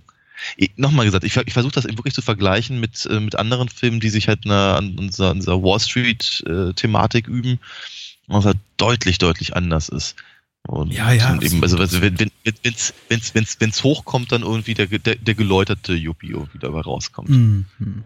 Ja, Wobei ich jetzt in, in, im Rahmen dieser Unterhaltung nicht sowas wie Secret of My Success und ein paar andere Titel jetzt in Schutz nehmen will, die genannt hast, aber zumindest Wall Street vielleicht so ein bisschen, ein bisschen Schutz nehmen will. Ja, das ist ein, natürlich, Ein, ja, im, im, Im Grunde ein antikapitalistischer Film, den nur ja, das ein paar dumme Arschlöcher zu genau dem gemacht haben, was eben nicht ist. äh, weil Ja, ich ja. jetzt gedacht habe, Ja, Gordon Gecko ist ganz, ganz, ganz toller Kerl. Ganz toller Kerl. Mhm. Äh, ja, lass uns, vielleicht lass uns das einfach so stehen lassen. Okay. Und das vielleicht auch irgendwie mit den, den zwei unterschiedlichen Haltungen oder Standpunkten, Blicken auf, auf, auf, auf, auf den Film enden lassen. Äh, summa summarum, vielleicht möchte ich aber doch noch irgendwie sagen, ich mag den Film wirklich, auch wenn es jetzt ein, Ja. zwei Mal nicht so klang. Ist schon, Ich, ist schon. ich, ist- ich auch. Ich sehe ihn aber interessanterweise auch gar nicht so als Weihnachtsfilm, abgesehen davon, dass äh, das halt me- meiste Zeit im Film Weihnachten ist und Dan Aykroyd halt im, im, im, im Santa Claus-Kostüm rumrennt. Aus irgendeinem merkwürdigen Grund ist er für mich ein Silvesterfilm. Hm. Was vermutlich an der, an der New Year's äh, Eve Party mit äh, James Belushi, der nicht ganz unerwähnt bleiben soll, auch wenn er nur kurz auftaucht. Ja. Äh, damals aber noch etwas dicker und seinem, seinem Bruder deutlich ähnlicher, wie ich finde. Ähm, ja, wie gesagt, auf jeden Fall, vielleicht, liegt es daran oder die, Tatsache, dass eben der, dass der Showdown eben am 2.1. spielt oder so. Keine Ahnung, für mich ist es ein Silvesterfilm. Und vielleicht hört ja der eine oder andere Hörer diesen Podcast an Silvester. Oder im Juli, wer weiß.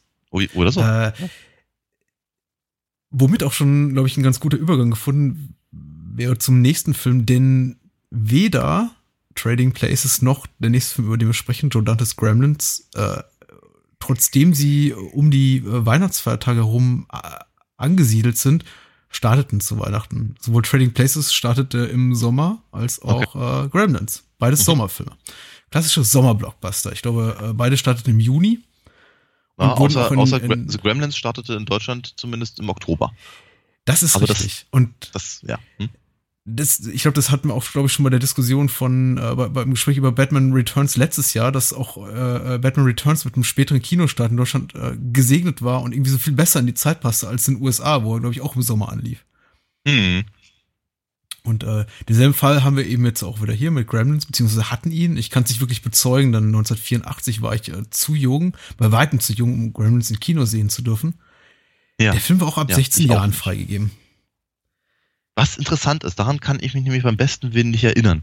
Ernsthaft Ja. nicht, weil ich, ich wollte diesen Film nämlich ganz dringend sehen. Ich meine, ich war, ich war 84, war ich neun und ähm, ich, ich weiß, wie ich gebettelt habe, diesen Film im Kino sehen zu dürfen. Von daher bin ich mir ehrlicherweise nicht ganz einig, ob der tatsächlich im Kino ab, ab 16 war. So sagt Wikipedia. Aber, Ich weiß, aber dennoch, also man, es ist- man, das, das, das, das, das haut halt einfach nicht so richtig mit meiner, mit meiner ganz persönlichen Erinnerung hin. Äh, ganz abgesehen davon, dass ich eben quasi, obwohl ich den Film nicht gesehen hatte, damals ein großer Fan war. Hm? Und äh, also ich hatte, ich hatte das, das, das Panini-Sticker-Album, was jetzt auch nicht unbedingt äh, offenkundig ist bei einem Film ab 16, ja, muss man auch mal ganz ehrlich sagen. Und äh, ich, er- ich erinnere mich, dass äh, eine, eine, eine quietschende Gizmo-Kuscheltierpuppe eins meiner großartigsten Weihnachtsgeschenke überhaupt jemals war. Gizmo war überall. Und ich glaube, daran können sich vielleicht auch noch Leute erinnern, die ein bisschen jünger sind als wir. Also ich glaube, bis, ich, war- bis, bis tief in die 90er hinein, wahrscheinlich in, auf, auf Jahrmärkten immer noch, ist Gizmo überall. Äh, Ein, ein, eines, eines der beliebtesten Weihnachtsgeschenke für alle von 8 bis 80, von 1984 bis mindestens Mitte der 90er. Ich habe mir auch sowas von dolle Gizmo-Kuscheltier gewünscht und die gab's mit Stoffohren, mit Plastikohren und ich wollte die mit Plastikohren und, und klimpernden Augen. Ganz super. Ich hatte die mit Stoffohren. Aber wird meiner hat gequietscht, wenn man ihn rauf und runter geschüttelt hat. Auch, auch sehr schön. Und ich gucke gerade auf meine, auf meine Blu-ray hier äh, und da steht drauf FSK ab 16. Also Ja, ja, hat klar. sich nicht viel an diesem, an, an diesem Umstand geändert. Der Film ist immer noch ab 16 Jahren freigegeben und vielleicht können wir auch hier mit den Altersfreigaben an, einsteigen. Interessanterweise ja hier äh, einer der letzten, sagen wir mal, Horrorkomödien für ein tendenziell eher erwachsenes Publikum, das mit einer PG-Altersfreigabe gesegnet war. Ein, ein Jahr bevor, glaube ich, äh, das PG-13-Rating in den USA etabliert wurde und die, die, die ganze Film, Filmwirtschaft in, in den Irrsinn trieb, in dem, nämlich mit der Konsequenz, dass jetzt nur PG-13-Filme gemacht werden. Ja, ja.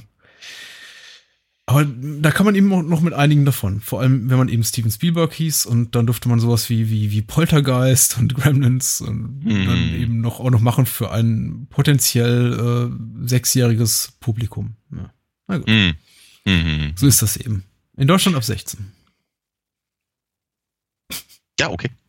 Okay. äh, kleine Monster, Inhaltsangabe, hat geschrieben, unser alter Freund, wenn der wüsste, dass er unser alter Freund ist, der würde sich bestimmt freuen. Moonshade. Äh, Moonshade schreibt drei Regeln. Setze sie niemals tages- oder sonst grellem Licht aus. Halte sie fern von Wasser. Füttere sie niemals nach Mitternacht. Diese Regeln soll der Erfinder Rand Pelzer befolgen, als er von einem alten Chinesen ein geheimnisvolles Plüschtier mhm, namens Mogwai Okay. erwirbt. den er seinem Sohn Billy zu Weihnachten schenkt. Billy nennt das niedliche Tierchen Gizmo. Eigentlich nennt sein. Vater ihn doch. Ja. das, ach, Moonshade. Weißt du, einmal zu tief Hat in ein die. Glühweinflasche geguckt. Er nennt das niedliche Tierchen Gizmo, äh, doch durch einen unglücklichen Zufall wird Gizmo mit Wasser bespritzt, wodurch aus ihm fünf weitere Mogwais erwachsen. Richtig, fünf. Absolut richtig. Die Ja. sich deutlich aggressiver zeigen. Als Billy den Kobolden dann noch ein, ein Hühnchen serviert, ich kann nicht mehr. Nachdem sie das Kabel des Weckers durchgenagt haben, verpuppen sie sich alle mit Ausnahme von Gizmo. Aus diesem Kokon schlüpfen schließlich grässliche kleine Monster mit einem kruden Sinn für Humor, die ihnen Bälde die gesamte Stadt terrorisieren, nachdem sie sich in einem Swimmingpool weiter vermehrt haben. Panik bricht aus und Billy weiß nur eins, er muss die Bande irgendwie ausschalten. So. Noch so eine Wurst, so eine äh, Kindheitswurst. Äh, Ich wollte auch unbedingt Fall. in Gremlins rein. Aber ich meine, ihr wusste auch, dass ich mit, mit, als der Film im Kino lief, muss ich knapp sechs gewesen sein, keine Chance hatte, da wirklich reinzukommen. Ich glaube, für mich war Gremlins 2, falls wir über den eines Tages auch mal sprechen sollten, ein Hm. viel, viel größeres Thema, an dem ich dann auch gescheitert bin, weil ich da kurz vor meinem zwölften Geburtstag stand, als der in die Kinos kam und mich da auch niemand reinließ. Aber Gremlins war auch natürlich insofern ein Riesenthema, als das Gizmo als Plüschtier überall war, die, die Gremlins auch als äh, Actionfiguren, so die, also die ersten Actionfiguren, die ich mit wahrgenommen habe in meinem Leben, auch irgendwie da, da präsent waren. Unglaublich viel Fernsehwerbung für den Film gemacht Hm. wurde. Ich hier noch bis zum heutigen Tage die alte Cinema hab mit, mit, mit, mit, mit Gizmo und dem, und dem Gremlin vorne auf dem Cover, die, um, um die ich meine Eltern gebettelt habe, sie damals für mich zu kaufen. Einfach nur um mir dieses Bild anzugucken, was vorne drauf ist. Also es war schon so ein Riesending. Und auch hier diesen Film x-fach gesehen, äh, x-fach genossen und jetzt wirklich viele Jahre weggelegt und äh, Mhm. nicht mehr angeguckt und jetzt zum ersten Ja. Mal gesehen. Mhm. Wie ging's dir damit? Lange nicht gesehen oder für dich so ein Weihnachts-Evergreen, der jedes Jahr an Weihnachten Mm, rausholt? Ich, ich habe ich hab, ich hab ihn tatsächlich jetzt eine ganze Weile nicht gesehen. Ich äh, habe ihn früher öfter mal mir angeguckt. Ähm, ich habe ihn viele Jahre, na viele Jahre, habe ihn einige Jahre später gesehen bei, äh, bei, bei, einer, bei einer, einer Freundin, die hatten den irgendwie auf, auf Video und dann durften wir den gemeinsam gucken. Beide, wir waren beide noch nicht 16, wohlgemerkt, aber ähm, ja, aber das, das, das, das war schon irgendwie ganz, ganz, ganz, ganz toll, den dann auch endlich mal gucken zu dürfen. War natürlich im höchsten Maße begeistert, wie das halt so sein muss nach dem ganzen Hype. Ähm, ich habe ich hab Gremlins 2 tatsächlich im Kino gesehen und war eher underwhelmed, aber bitte. Ähm, ähm, ich habe ihn jetzt eben auch lange nicht gesehen, mir extra die Blu-ray hierfür besorgt und war wieder sehr angetan. Also ich meine, der Film ist ja so 80er wie nur was. Ne? Äh, fängt, fängt ja wirklich im Prinzip in der allerersten Szene an. Dieses, dieses, dieses, dieses Chinatown-Ding mit dem, mit dem halbblinden Opiumpfeife rauchenden äh, äh, Klischee-Chinesen und dem, und dem kleinen Jungen, der irgendwie aussieht wie, wie, wie, wie Short Round. Mhm. Ähm, irgendwie offensichtlich ein Jahr früher? Nee, im gleichen Jahr ist das gewesen, egal. Ähm, und er war es nicht, aber bitte. Jedenfalls, äh, die, die, die, diese, diese Form von, von äh, ethnischer Darstellung würdest du heute auch so nicht mehr finden. Ne? Aber Ja. zumindest nicht in der Form. Und, äh, und ähm, ich meine, das ist so, so, so ein bisschen Pendant zu äh, Big Trouble in Little China, habe ich so das Gefühl gehabt. Ähm, und das geht halt die ganze Zeit so weiter. Ne? Also es ist halt alles sehr, sehr 80. Ich meine, hier haben wir auch wieder den, den, den, Yuppie-Typ haben wir auch drin mit von Judge Reinhardt. Ähm, und äh, ich, ich habe mich, ich hab mich sehr gefreut, dass offenkundig äh, Billy Perzer in, in Hill Valley lebt. ja. Wobei, das ist ja das Universal Backlot, glaube Ja, ich, natürlich, oder? klar, aber ich meine, aber inkl inklusive dem Rathaus, ja, also Ja, ja. ähm, fand, ich, fand, ich, fand ich irgendwie drollig. Ähm, genau, und aber Stimmt, das sind beides Ja, aber Emblem-Produktionen der- wahrscheinlich, ja. Genau. Ähm, aber ich meine, das, das, das, das, Ding, das Ding stinkt eben aber auch einfach nach, äh, äh, nach, nach Spielberg. Und das wirklich die, die Art und Weise, wie die, Szenen, die Szenen, die Figuren, die Art und Weise, wie Joe Dante den halt einfach ge ge gedreht hat, gefilmt hat und all das. Das ist alles sehr, sehr. Es ist das, das, das, das kannst du halt alles wirklich in einem Atemzug nennen mit ja, Poltergeist, mit äh, den Goonies, mit äh, Indiana Jones von mir aus sogar. Oder eben, äh, was ich hier, Young Sherlock Holmes und ach, was nicht da alles rauskam zu der Zeit. Von daher, ich habe das Gefühl, der, der Film fühlt sich halt einfach wirklich unglaublich 80er an. Was ich aber nicht unsympathisch finde. Ganz im Gegenteil. Ich finde, der, der Film äh, hat sich größtenteils recht gut gehalten. Mhm. Ich finde allerdings, dass mir im, mit fortlaufendem Alter viele Sachen auffallen, bei denen ich mir so ein bisschen den Kopf kratze. Mhm. Weil ich einfach nicht weiß, warum sind die da drin. Was, Ähm, wa, wa, wa, beispielsweise, warum, Bitte. warum bitte sehr ist Rand Pelzer Erfinder? Warum? Weil es lustig ist. Ja, Weil seine Erfindungen lustig sind. Weil, weil der, weil der. Bathroom Buddy lustig ist. ja, aber es ist das, das, aber letztendlich ist halt nichts. Ich meine, es ist, es, es, es, es gibt keinen, keinen wirklichen Grund. Ich meine, er hätte auch einfach, wie kann er auch noch Handlungsreisender sein können oder irgendwas. Ich meine, ich, ich, ich freue mich ja auch über diese ganzen Sachen und irgendwie ist es halt wie so ein, so ein ein netter Run- Running Gag, dass halt die Maschinen halt in seinem Haus halt alle von ihm gebaut sind und alle nicht funktionieren oder wenn er da in dieser, in dieser, auf dieser Convention ist und im Hintergrund ist äh, die Zeitmaschine von H.G. Wells oder hier Mhm. Robbie, Robbie der Mhm, Roboter genau. und so, ist ja, ist ja, ist ja alles ganz witzig, aber es ist komplett unnötig. Es ist komplett unnötig, genau, oder, oder auch die, auch die, die, die ganze, die ganze, die ganze, die ganze Geschichte um, um, um Mrs. Deagle, die eben, äh, der, der offenkundig die halbe Stadt gehört und die die Leute halt irgendwie ra rausekelt, wobei in, in einer geschnittenen Szene erfährt man auch, warum sie das macht. Das haben sie aber irgendwie aus dem Film rausgelassen. Also außer zu sagen, dass sie eine olle Hexe ist und vermutlich als einzige Figur in dem Film verdient hat, aus dem, aus dem Fenster geschmissen zu werden, ähm, hat das, das, da, da werden halt so viele, so viele Handlungsstränge aufgebaut, die eigentlich nirgendwo hinführen. Auch Judge Reinholds Figur führt nirgendwo hin. Ebenfalls in einer geschnittenen Szene gibt es endlich mal die Auflösung, auf die ich seit, keine Ahnung, 30 Jahren warte. Ja, du nimmst den ganzen Wind aus den Segeln. Ähm, Sorry. Hab, äh, nein, nein, überhaupt nicht. Ich bin, ich bin ja ganz dankbar darüber, dass wir uns da so einig sind, weil ich habe dann nicht so ganzes, ganzes Gefühl, dass ich jetzt irgendwie hier, hier desillusionierend auf, auf dich einwirke, wenn ich meine Kritikpunkte anbringe. Aber ich muss tatsächlich auch sagen, und ich kann es echt auch nur so, so harsh ausdrücken, vielleicht, wobei, so wie du es beschrieben hast, würdest du, glaube ich, gar nicht so weit gehen. Ich finde wirklich, äh, nach den, nach den Opening Credits, äh, mit diesem schönen Weihnachtslied und der, der, der kunstschneebedeckten Stadt, dem Universal Lot da und äh, der, der, der sehr schönen Stimmung, die der Film da etabliert. So die darauffolgenden 10 bis 15 Minuten des Films, in dem eben die, die Figuren etabliert werden, auch teilweise eben unsinnigerweise, wie zum Beispiel Judge Reynolds Figur, die man dann im Laufe des Films auch nie mehr wieder sieht, weil völlig unbedeutend für die Handlung.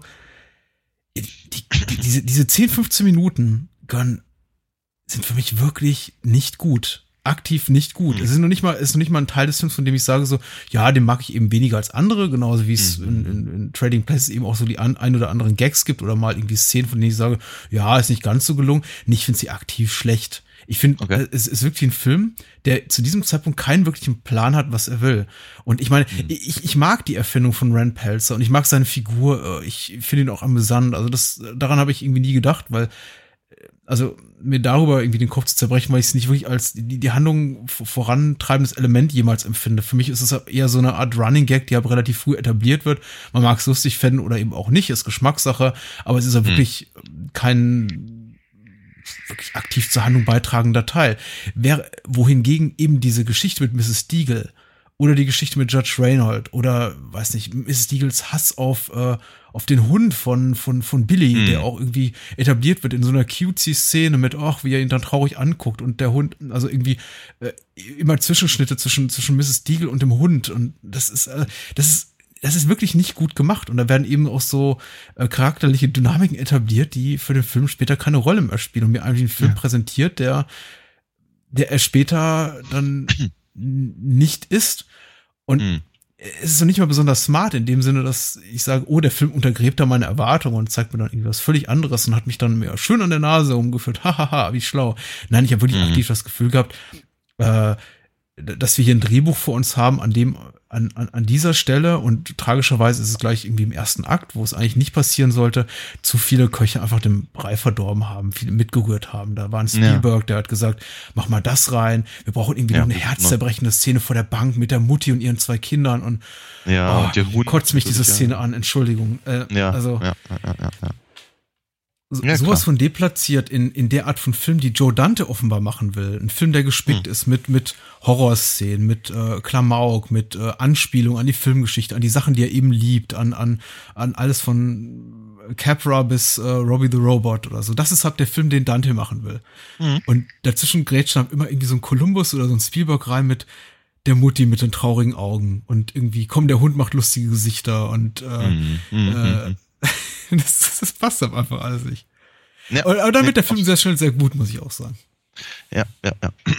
Ich meine, auch, auch so ein Punkt, der mir, der mir durch, durch den Kopf gegangen ist. Ich meine, also dieses, dieses Aufstellen von Regeln ist natürlich im, im Genre nicht verkehrt. Ne? Das hast du halt irgendwie, das gerade mit, weiß nicht, wie, wie, wie, wie funktioniert Freddy, damit man ihn am Ende, am Ende besiegen kann. Ja, Hm. oder, äh, ach, keine Ahnung, jed, je- jedes andere Beispiel. Ähm, hier sind diese, diese, diese, diese Mogwai-Regeln eigentlich, eigentlich ziemlicher Bullshit. Ne? Ich meine, das mit dem Sonnenlicht, na gut, das lasse ich noch durchgehen, ja, aber nicht nass werden lassen. Okay, das ist jetzt, also, ich meine, hat sich eigentlich irgendeiner mal die Frage gestellt, was passiert, wenn, wenn, wenn so ein Gremlin durch den Schnee läuft? Ist jetzt auch nicht unbedingt trocken. Müssen wir diese, müssen wir diese Art von Diskussion jetzt führen? Hm, Ja, ich möchte sie zumindest mal erwähnt haben. Ja? Und, ich, mö- die- und, und, und, oder einfach die Frage, was sie nicht nach Mitternacht fressen lassen. Ja, okay. Aber was, wa- an, an- welcher, an welcher Stelle hört eigentlich die, also ich meine, ist, wa- wa- wann, wann ist Mitternacht eigentlich, also wann ist nach Mitternacht eigentlich vor Mitternacht? 6 Uhr morgens. Ach so. Und, äh, Sag ich jetzt. aber am, mit, mit mitteleuropäische Zeit oder äh, in welcher Zeitzone? Also das ist dann so, ist ja, ist ja, ist äh, ja Mountain nett, aber ich mein- Standard Time. Ja. Natürlich. ähm, aber ich meine, das, das, das, das hat eben auch, das, das, das führt halt einfach wieder direkt zurück in dieses, in dieses äh, ethnische Klischee ganz am Anfang des Films. Mhm. Ja?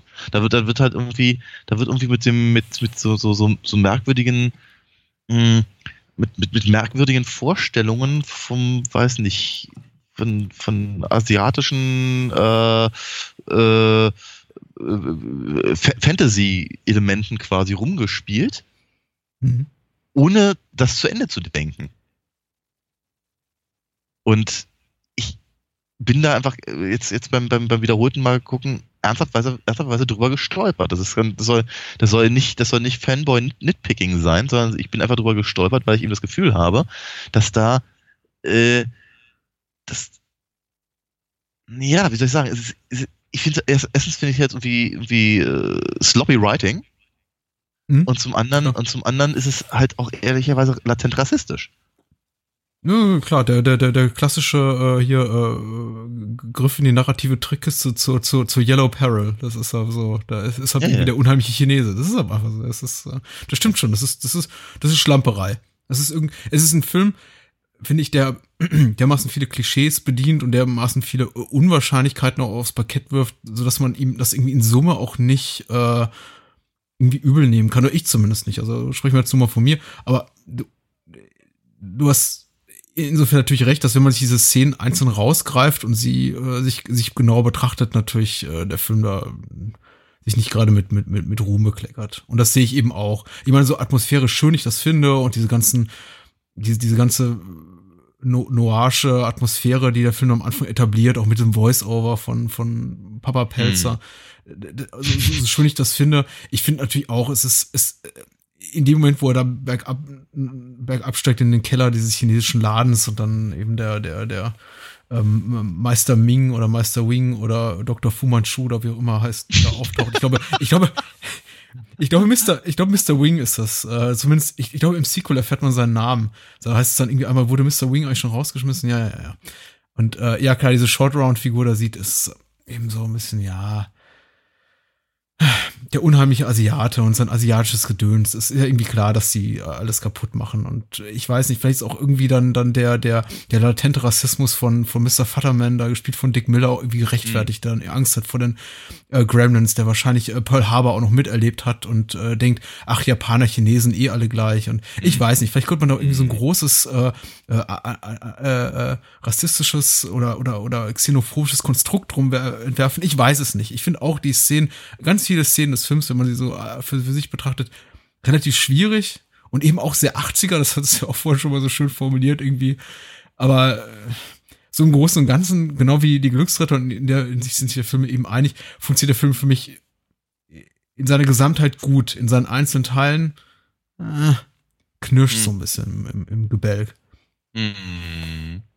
Und da, da gehört eben ganz, ganz vieles zu, diese, diese Unwahrscheinlichkeiten in der Handlung. Aber eben auch die Tatsache, dass man merkt, eben an dem Drehbuch wurde rumgeschrieben noch und nöcher und man hat versucht, Figuren sympathischer zu machen, als sie eigentlich etabliert werden. Die wir kommen vielleicht noch zur Szene mit, mit, mit hier äh, Phoebe Cates und ihrem, ihrem toten Vater im Kamin zu sprechen. Äh, die, äh, wa- wa- warum hat, warum hat Billy Pelzer den, den, den, den, den zwölfjährigen Corey Feldman zum Freund? Ja.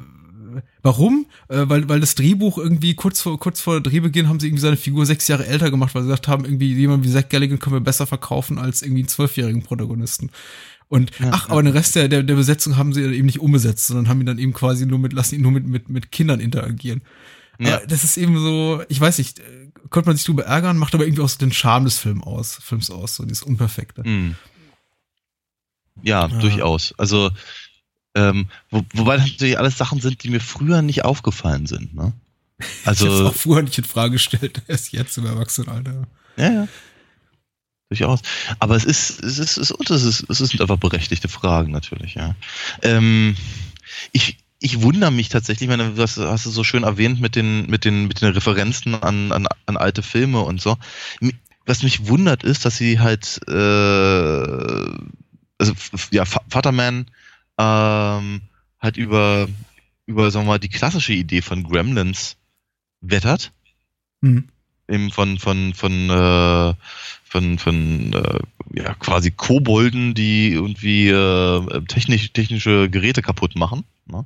Äh, dann, dann das, das darf er dann zwei, dreimal sagen und irgendwie bei der nächsten passenden Gelegenheit ähm, nennt Billy die eben auch Gremlins.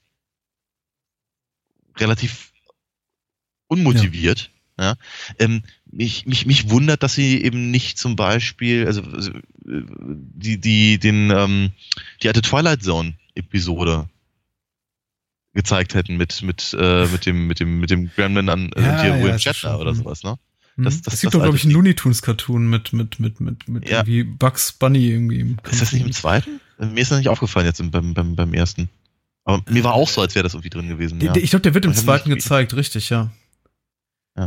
Genau, aber es ist halt, also, wa- wa- warum die Viecher Gremlins heißen? Pff, Der Billy hat ein Twilight Zone The Movie Poster im Zimmer hängen. Das ist mir auch aufgefallen, ja. ja. ja. Tja, werde weiß. Das ist immer so ein bisschen schwierig mit Film im Film, ja. Ja. Aber ähm, ansonsten, ich meine, das ist natürlich einfach eine äh, die, die, die Leistung, diese Viecher halt äh, äh, auf, auf die Leinwand zu bringen, ist ähm, äh, immer noch ziemlich beeindruckend. Also mit ein oder zwei Ausnahmen, wo man dann sieht, auf unkönig, es waren jetzt Stop-Motion-Figuren, aber Mhm. dennoch eben, was ich eben, ähm, also sowohl Gizmo als auch ähm, äh, die, die, die Gremlins, ähm, was ich, keine Ahnung, auf dem, auf dem, auf dem Dreirad fahren zu lassen und, und, und äh, äh, für, für, zumindest für ein paar Szenen halt richtig laufen zu lassen, das ist schon, das ist schon ziemlich cool. Und es ist Mhm. mir auch einigermaßen klar, dass halt größtenteils werden es so Art Muppets gewesen sein.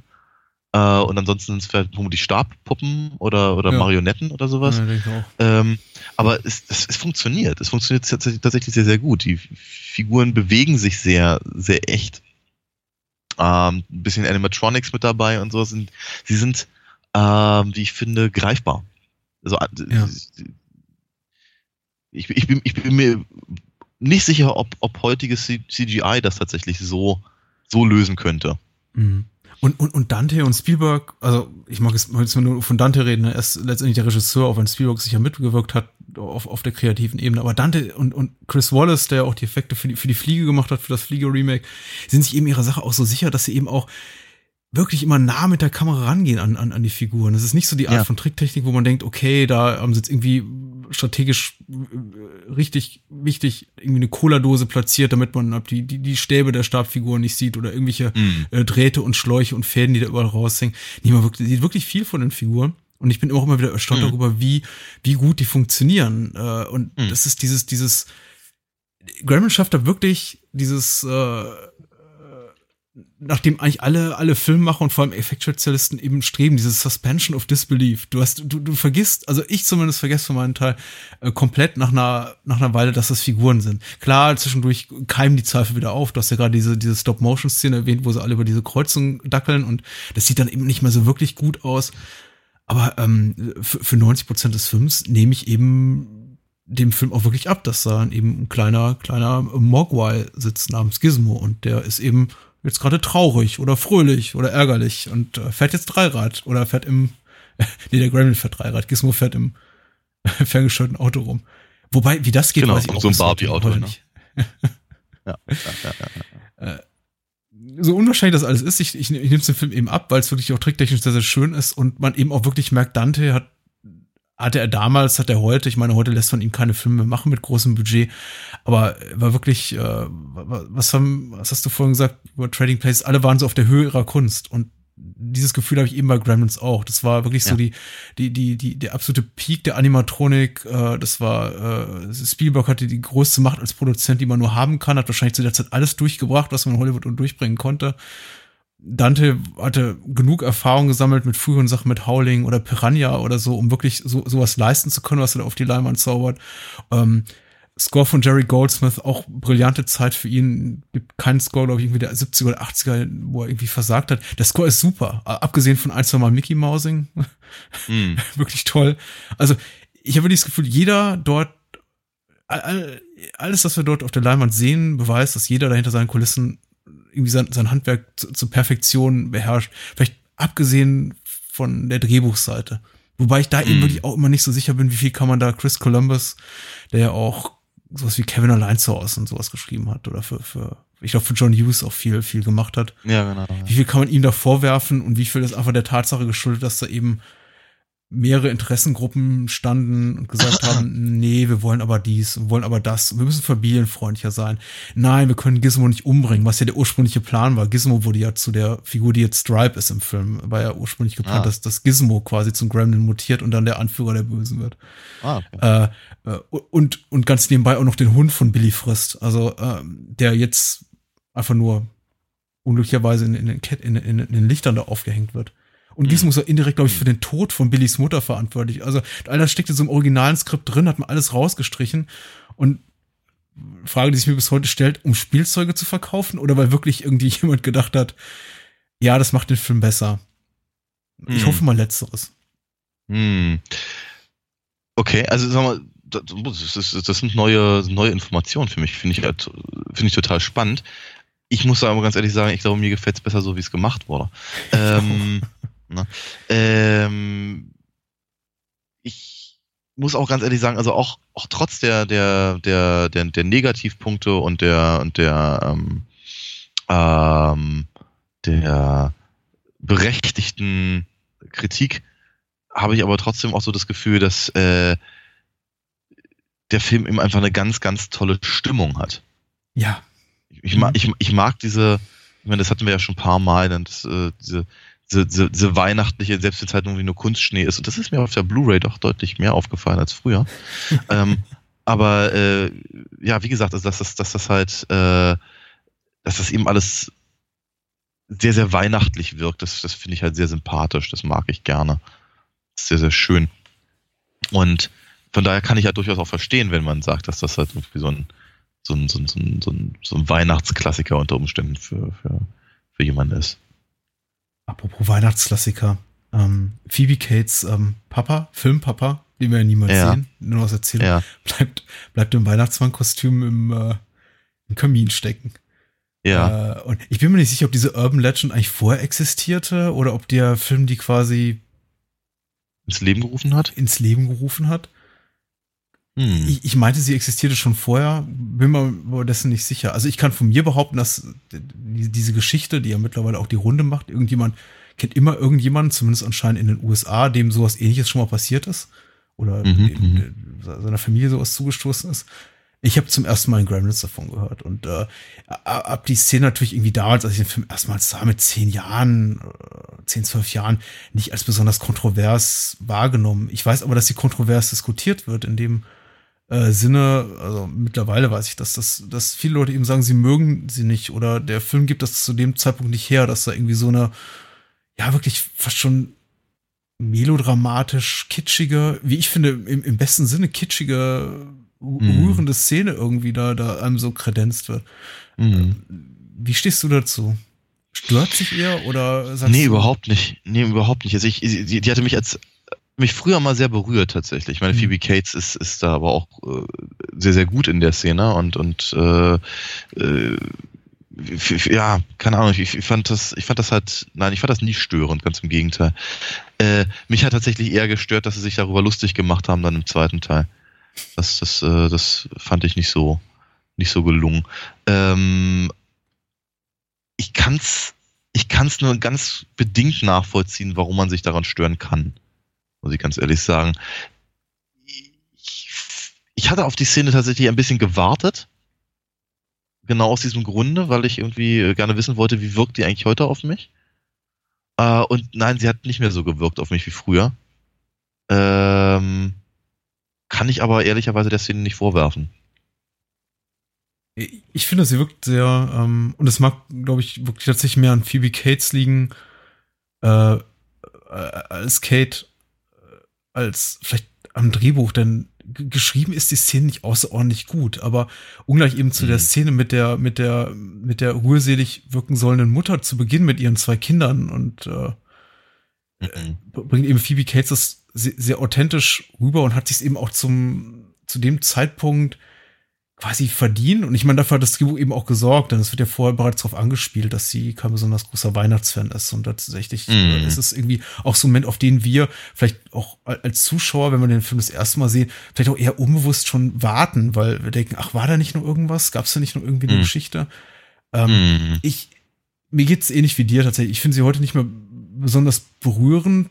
Ich kann mir vorstellen, warum sie da ist. Ich halte sie nicht für absolut notwendig, äh, finde sie aber letztendlich sehr schön. Ich finde sie ein bisschen, ein bisschen fehlplatziert. Ich denke, vielleicht hätte sie ein bisschen mehr Wirkung gezeigt, etwas früher in der Handlung, denn mein Eindruck war zu dem Zeitpunkt, die, die Szene findet ungefähr 80, 85 Minuten statt. Da ist der Film eigentlich fast schon vorbei oder zumindest auf, auf, auf direkten Weg ins Finale. Er findet der so, findet halt diese Szene, ist die Szene mitten, mitten platziert zwischen wirklich äh, absoluten Looney Tunes äh, Gremlins Wahnsinn, in dem eben die Gremlins ausrasten und die Bürger der Stadt umbringen. Und zwischendurch haben wir eben diese, diese Szene, in der der Film eben quasi komplett einmal ausgebremst wird für fünf bis sieben Minuten, um diese, diese kleine Geschichte zu erzählen. Und Mhm. äh, so, so, so, so nett ich die Szene finde und so gerne ich äh, Zach Galligan und Phoebe Cates dabei zugucke, wie sie das, wie sie das spielen und sie machen beide irgendwie ihren Job sehr gut, denke ich mir, ist jetzt ein bisschen auch, weiß ich nicht, bisschen unrealistisch. Klingt, klingt so Hm. blöd, aber erinnert mich an, an die Szenen, an, an die 1001 Szenen, die man eben in Filmen sieht, in denen äh, die zwei Hauptfiguren in, in aller Regel äh, Mann und Frau in den allermöglichsten dramatischen Situationen plötzlich sich entschließen, Sex zu haben. Und zu sagen, Hm. hey, drau draußen sind irgendwie acht eiskalte Killer, die uns jeden Moment niederknallen könnten. Komm hier, ähm, ein bisschen Beischlaf. Ja, und, und auch, es, es wirkt für mich so ein bisschen so. Es ist nicht, sagen wir mal, es ist nicht der Moment, der sich dafür anbietet, äh, zu sagen, ich halte jetzt mal inne und erzähle diese wirklich, diese, diese wirklich bewegende Geschichte. Aber na gut, sei es drum, das ist jetzt irgendwie, mh, ich glaube auch schon wieder ein bisschen, bisschen Nit Nitpickerei und ich möchte mich das nicht so sehr schuldig machen. Wie gesagt, äh, ich verstehe, dass sie da ist und mich überrascht ein bisschen, dass äh, Spielberg offensichtlich so viel Wert drauf legte, denn nach allem, was ich gehört habe, ist die Szene mit der, mit der äh, tränensuseligen Mutter am Anfang des Films, die wirklich schlecht ist, auch auf Spielbergs Mist gewachsen, wohingegen, gar nicht, äh, ja. wo, wohingegen Dante äh, für diese Szene, in der eben Phoebe Cates ihre Geschichte erzählt, die x-fach rührseliger ist, äh, Dante eben selber kämpfen musste gegen den Willen Spielbergs. Hm. Das, das finde ich so ein bisschen irritierend. Und da habe ich irgendwie so das Gefühl, da beweist der, der Regisseur des Films einen besseren Geschmack als der Produzent. Ja, ich, ich könnte mir aber fast vorstellen, dass äh, Spielberg, ich meine, Spielberg ist ja nicht doof. Also ich, Mhm. ich, ich könnte mir fast vorstellen, dass er da halt auch eine gewisse, mh, eine gewisse Ironie oder sowas gewittert hat. Mhm. Einfach, na, das ist, das ist halt, ja, vielleicht einfach so, so, sich eben vielleicht genau dar- darauf, dar- darüber so ein bisschen lustig macht, so die, der, der, der Oscar-Clip. Ne? Und ich habe nie äh, lesen und schreiben gelernt. So diese Nummer. Und wie, ich, ich glaube ich glaube nicht, dass, das, dass, Dan, äh, dass Dante das halt so äh, vorhatte tatsächlich. Mhm. Ja. Aber ich meine, im, im zweiten Teil macht er es ja genau so im Prinzip. Ja. Ich, ich weiß, ich weiß es nicht, keine Ahnung. Aber Äh, der, der, zweite, der zweite Teil ist, eh- also vielleicht sollten wir Ernest Tags nochmal drüber reden, weil ich finde den zweiten Teil dahingehend auch ähnlich, ich, ich finde den zweiten Teil richtig gehend schizophren in der Hinsicht, dass man wirklich das Gefühl hat, da hat Dante zum ersten und wahrscheinlich einzigen Mal in seiner Karriere richtig, richtig viel Geld und kann machen, was er will. Und in dem Moment, wo er sagt, wo er sich dazu entschließt, ich, ich parodiere die Szene, für die ich irgendwie im ersten Teil so hart gekämpft habe, ist jetzt einzige, Ja. der einzige Moment, wo er überhaupt keine Eier plötzlich mehr hat und sagt, ja, okay, ich sehe es ja, ihr mögt das alles nicht und okay, ich spiele euch in die Karten. Während man, also mein Eindruck von Mhm. Remnant 2 ist, die restlichen 90 Minuten das Gefühl hat, er macht eigentlich, was er will, komplett sein Ding. Und äh, Hm. aber vielleicht reden wir ja nochmal drüber. Ja, ja, und wann? Gerne, klar. Ir- Irgend, Liegt er jetzt hier rum? Äh, Genau.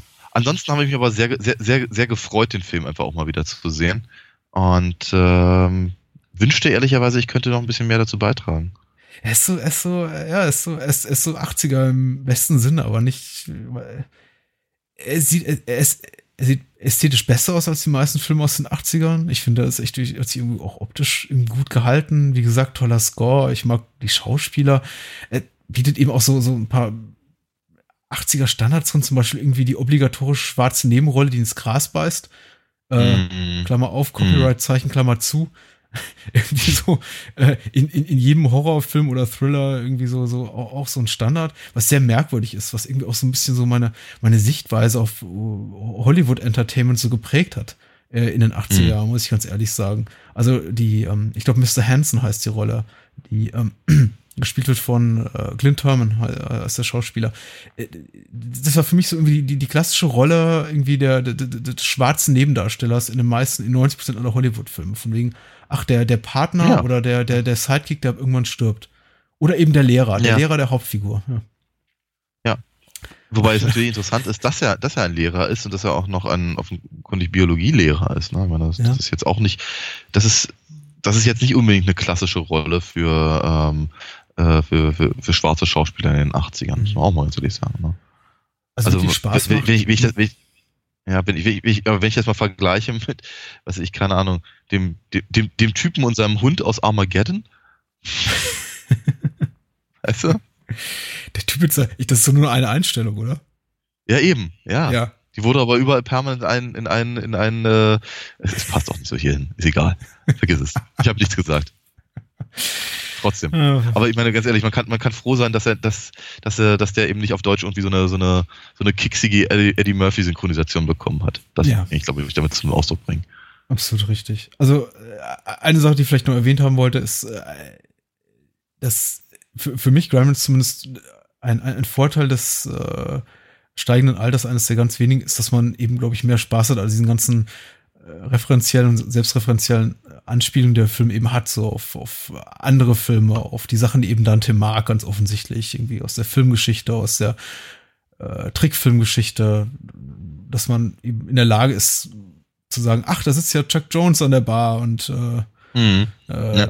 ach, hier, It's a Wonderful Life läuft im, läuft im Fernsehen und keine Ahnung, das Road Warrior Poster hängt, hängt, hängt, hängt am Zimmer von, von Ja. Billy. Und was guckt, ähm, was guckt seine Mutter? Äh, Später Invasion der Körperfresser? Äh, Nee, das, das ist der, das ist läuft, Gizmo, das ja. läuft, das, das gucken sie, ja, das gucken, äh, ja, das guckt Gizmo und äh, in der Schule zeigt auch der Lehrer, zeigt auch Mr. Hansen seinen Schülern einen wirklich merkwürdigen Film, das ist ein Titel, den ich leider auch wieder vergessen habe, auf den ich mich auch immer wundere, warum zeigt er sowas irgendwie am letzten Tag vor den Schulferien, Ja. ähm, mit, mit, mit, mit blubbernden, eitrigen, pestbeuligen Eiern, naja. Aber gut, trägt zur Atmosphäre bei. Und das ist auch wirklich, das ist cool an dieser Szene im, im Biologielabor in der Schule, also in der, in der Biologieklasse. Sie ist wirklich spannend. Wirklich, wirklich spannend. Ja. Und so richtig authentische Spannung hat der Film eher wenig. Er ist, er ist hat, er, hat- er hat viele Jumpscares und diese, diese, diese sehr, sehr grausliche Momente, wenn, weiß ich, ein Gremlin in der Mikrowelle platzt oder äh, das halb, der halb skelettierte Gremlin dann ein Obergremlin Stripe da aus, aus, dem, aus dem Springbrunnen am Ende nochmal schießt. Aber er hat nicht so wirklich Mhm. atmosphärische, atmosphärisch spannende Moment, Momente, die sich über, über mehr als eine oder zwei Einstellungen ziehen.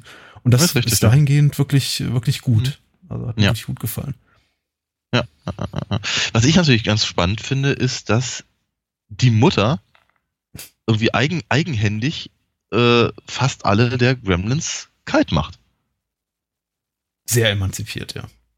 Ja, aber ich, das, ist, das, ist mir, das ist mir auch zum ersten Mal aufgefallen. Ich meine, die äh, äh, zu dem Zeitpunkt gibt es sechs Gremlins, inklusive, Mhm. inklusive dem im, im, in der Schule. Und äh, hier Stripe haut ab. Der in der Schule wird, glaube ich, nicht weiter erwähnt, oder? Ich bin mir nicht sicher. Ich, ich, ich, auch, ich auch nicht mehr so wirklich. Aber äh, der, der, der Punkt ist eben, die, die, die, die anderen vier macht alle die Mutter platt. Ja. Fand ich, äh, fand ich spannend. Mhm, Finde ich auch gut. Ja. Und auch schön vertont mit diesem äh, sehr, sehr, mit diesem sch sch schummrigen, schummrigen Weihnachtslied. Das sie eingedeutscht Mhm. haben für die deutsche Version, was ich auch mal sehr Ja, merkwürdig klar. fand. Aber irgendwie Ja. merkwürdig schön. Ich glaub, glaube fast sogar, dass sie da einfach eine deutsche Fassung von dem Lied ge gefunden haben. Aber Mhm, ja, mhm, mhm, mhm. ja, stimmt. Mir, mir wirklich nur aus diesem einen äh, do, do, do you hear what I hear oder so. Ich, ich, ich kenne den, ich, Ja, ich kenne genau. ich, ich kenn den Ja. Titel des, des Lieds nicht, aber scheint irgendwie so, zumindest im US-amerikanischen Raum, so, so so ein Weihnachts-Evergreen zu sein. Mir wirklich im, in der deutschen Variante allein aus diesem Film bekannt. Ich habe das sonst nie mehr wieder irgendwo gehört. Mhm. Aber es passt sehr, sehr gut auf jeden Fall dort rein. Und Mhm. äh, äh, erinnere mich auch daran, dass so die, die Szene, in der äh, einer der Gremlins in der Mikrowelle zerplatzt, zu- zumindest, äh, also man, man, jagt ja immer so nach diesen, diesen, diesen, diesen, diesen, diesen splatterigen oder, oder, oder blutrünstigen Schätzen, wenn man, wenn man jünger ist, ich zumindest. Und äh, ich, ich weiß nicht, dass, dass diese äh, der Gremlin explodiert im Mikrowelle-Moment immer derjenige war, der in jeder Fernsehausstrahlung fehlte. Zumindest wenn man sich dazu entschloss, irgendwie seitens Sat 1, wo der Film eben sehr, sehr häufig lief, den Film um Viertel nach acht auszustrahlen. Das war immer die eine Szene, die gehen musste. Äh, zusätzlich Mhm. zu, äh, zu, zu, zu der Messerattacke des, des, des Gremlins auf die Mutter und noch so ein, zwei andere kleine Momente. Aber das war wirklich immer so die eine Szene, auf die ich gewartet hatte, bei jeder Fernsehausstrahlung gehofft hatte, ist sie diesmal drin, ist sie diesmal drin, ist sie diesmal drin. Und dafür lohnt sich immer so die nächtliche Wiederholung dann, wenn der Film, wenn man sich bei Sat 1 dann eben entschloss, den Film um 1 Uhr oder 2 Uhr nachts nochmal zu zeigen. Und ich mich dann eben, ich mir eben Wecker stellte und den Film dann aufnahm und dann nochmal guckte und dachte, ah, da ist sie. Und äh, das war immer so, das war für mich so eine, eine, eine der frühesten Erfahrungen von, ah, jetzt habe ich endlich was ganz, ganz Böses gesehen. Das war dann war aber lange, lange vor der Zeit, bevor ich mir dann sch schlimmere Dinge gesucht habe, die, die ich mir angucken wollte. Hm. Ist ja auch vergleichsweise harmlos. Wobei man auch da sagt, das ist, sei die äh, weniger explizite Variante gewesen von zweien, die sie geschossen, die sie gedreht hätten.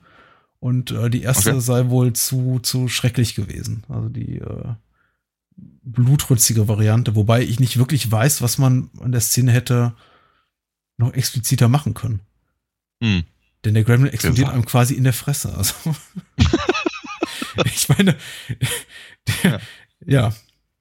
Genau, Ja, in der Tat, ja. Mhm. in der Tat. Das war's, oder? Für dieses Ich denke Jahr. auch. Ja. Ja. Blaue Bänder? Schon. fairerweise und auch weil, weil die, äh, der, der liebe Christian, der liebe Max von Wiederaufführung äh, sehr liebe Menschen sind und äh, die Wiederaufführung von der Podcast ist, muss man sagen, wir sind nicht die Einzigen, die auf die Idee gekommen sind, über Gremlins zu sprechen, jetzt äh, kurz vor den Feiertagen. Das haben äh, Max und Christian auch getan vor zwei Wochen und äh, man möge sich damit auch ihren Podcast anhören und äh, noch diverse andere Podcasts, die das eben auch getan haben. Aber äh, genau wie auch langsam äh, ist eben auch, ja klar, Gremlins sowas wie ein we- weihnachtlicher Evergreen. Mm, Man möge deswegen bitte auch bei unseren Freunden, die wir dann auch gerne verlinken, hier noch äh, reinhören. Wir freuen uns, glaube ich, auf unsere erste Ausgabe 2017, dann Genau. Anfang Gut, Mitte gut Januar. Entschuldigung. Und wir sprechen über Gothic-Movies. Was auch Ja, immer das was uns dazu einfällt, ja. heißen mag. Genau. Gehören die letzten Worte für dieses Jahr. Hast du welche? Äh, Gizmo Kaka? Dachte mir, dass dir das gefällt. Adios. Bye bye.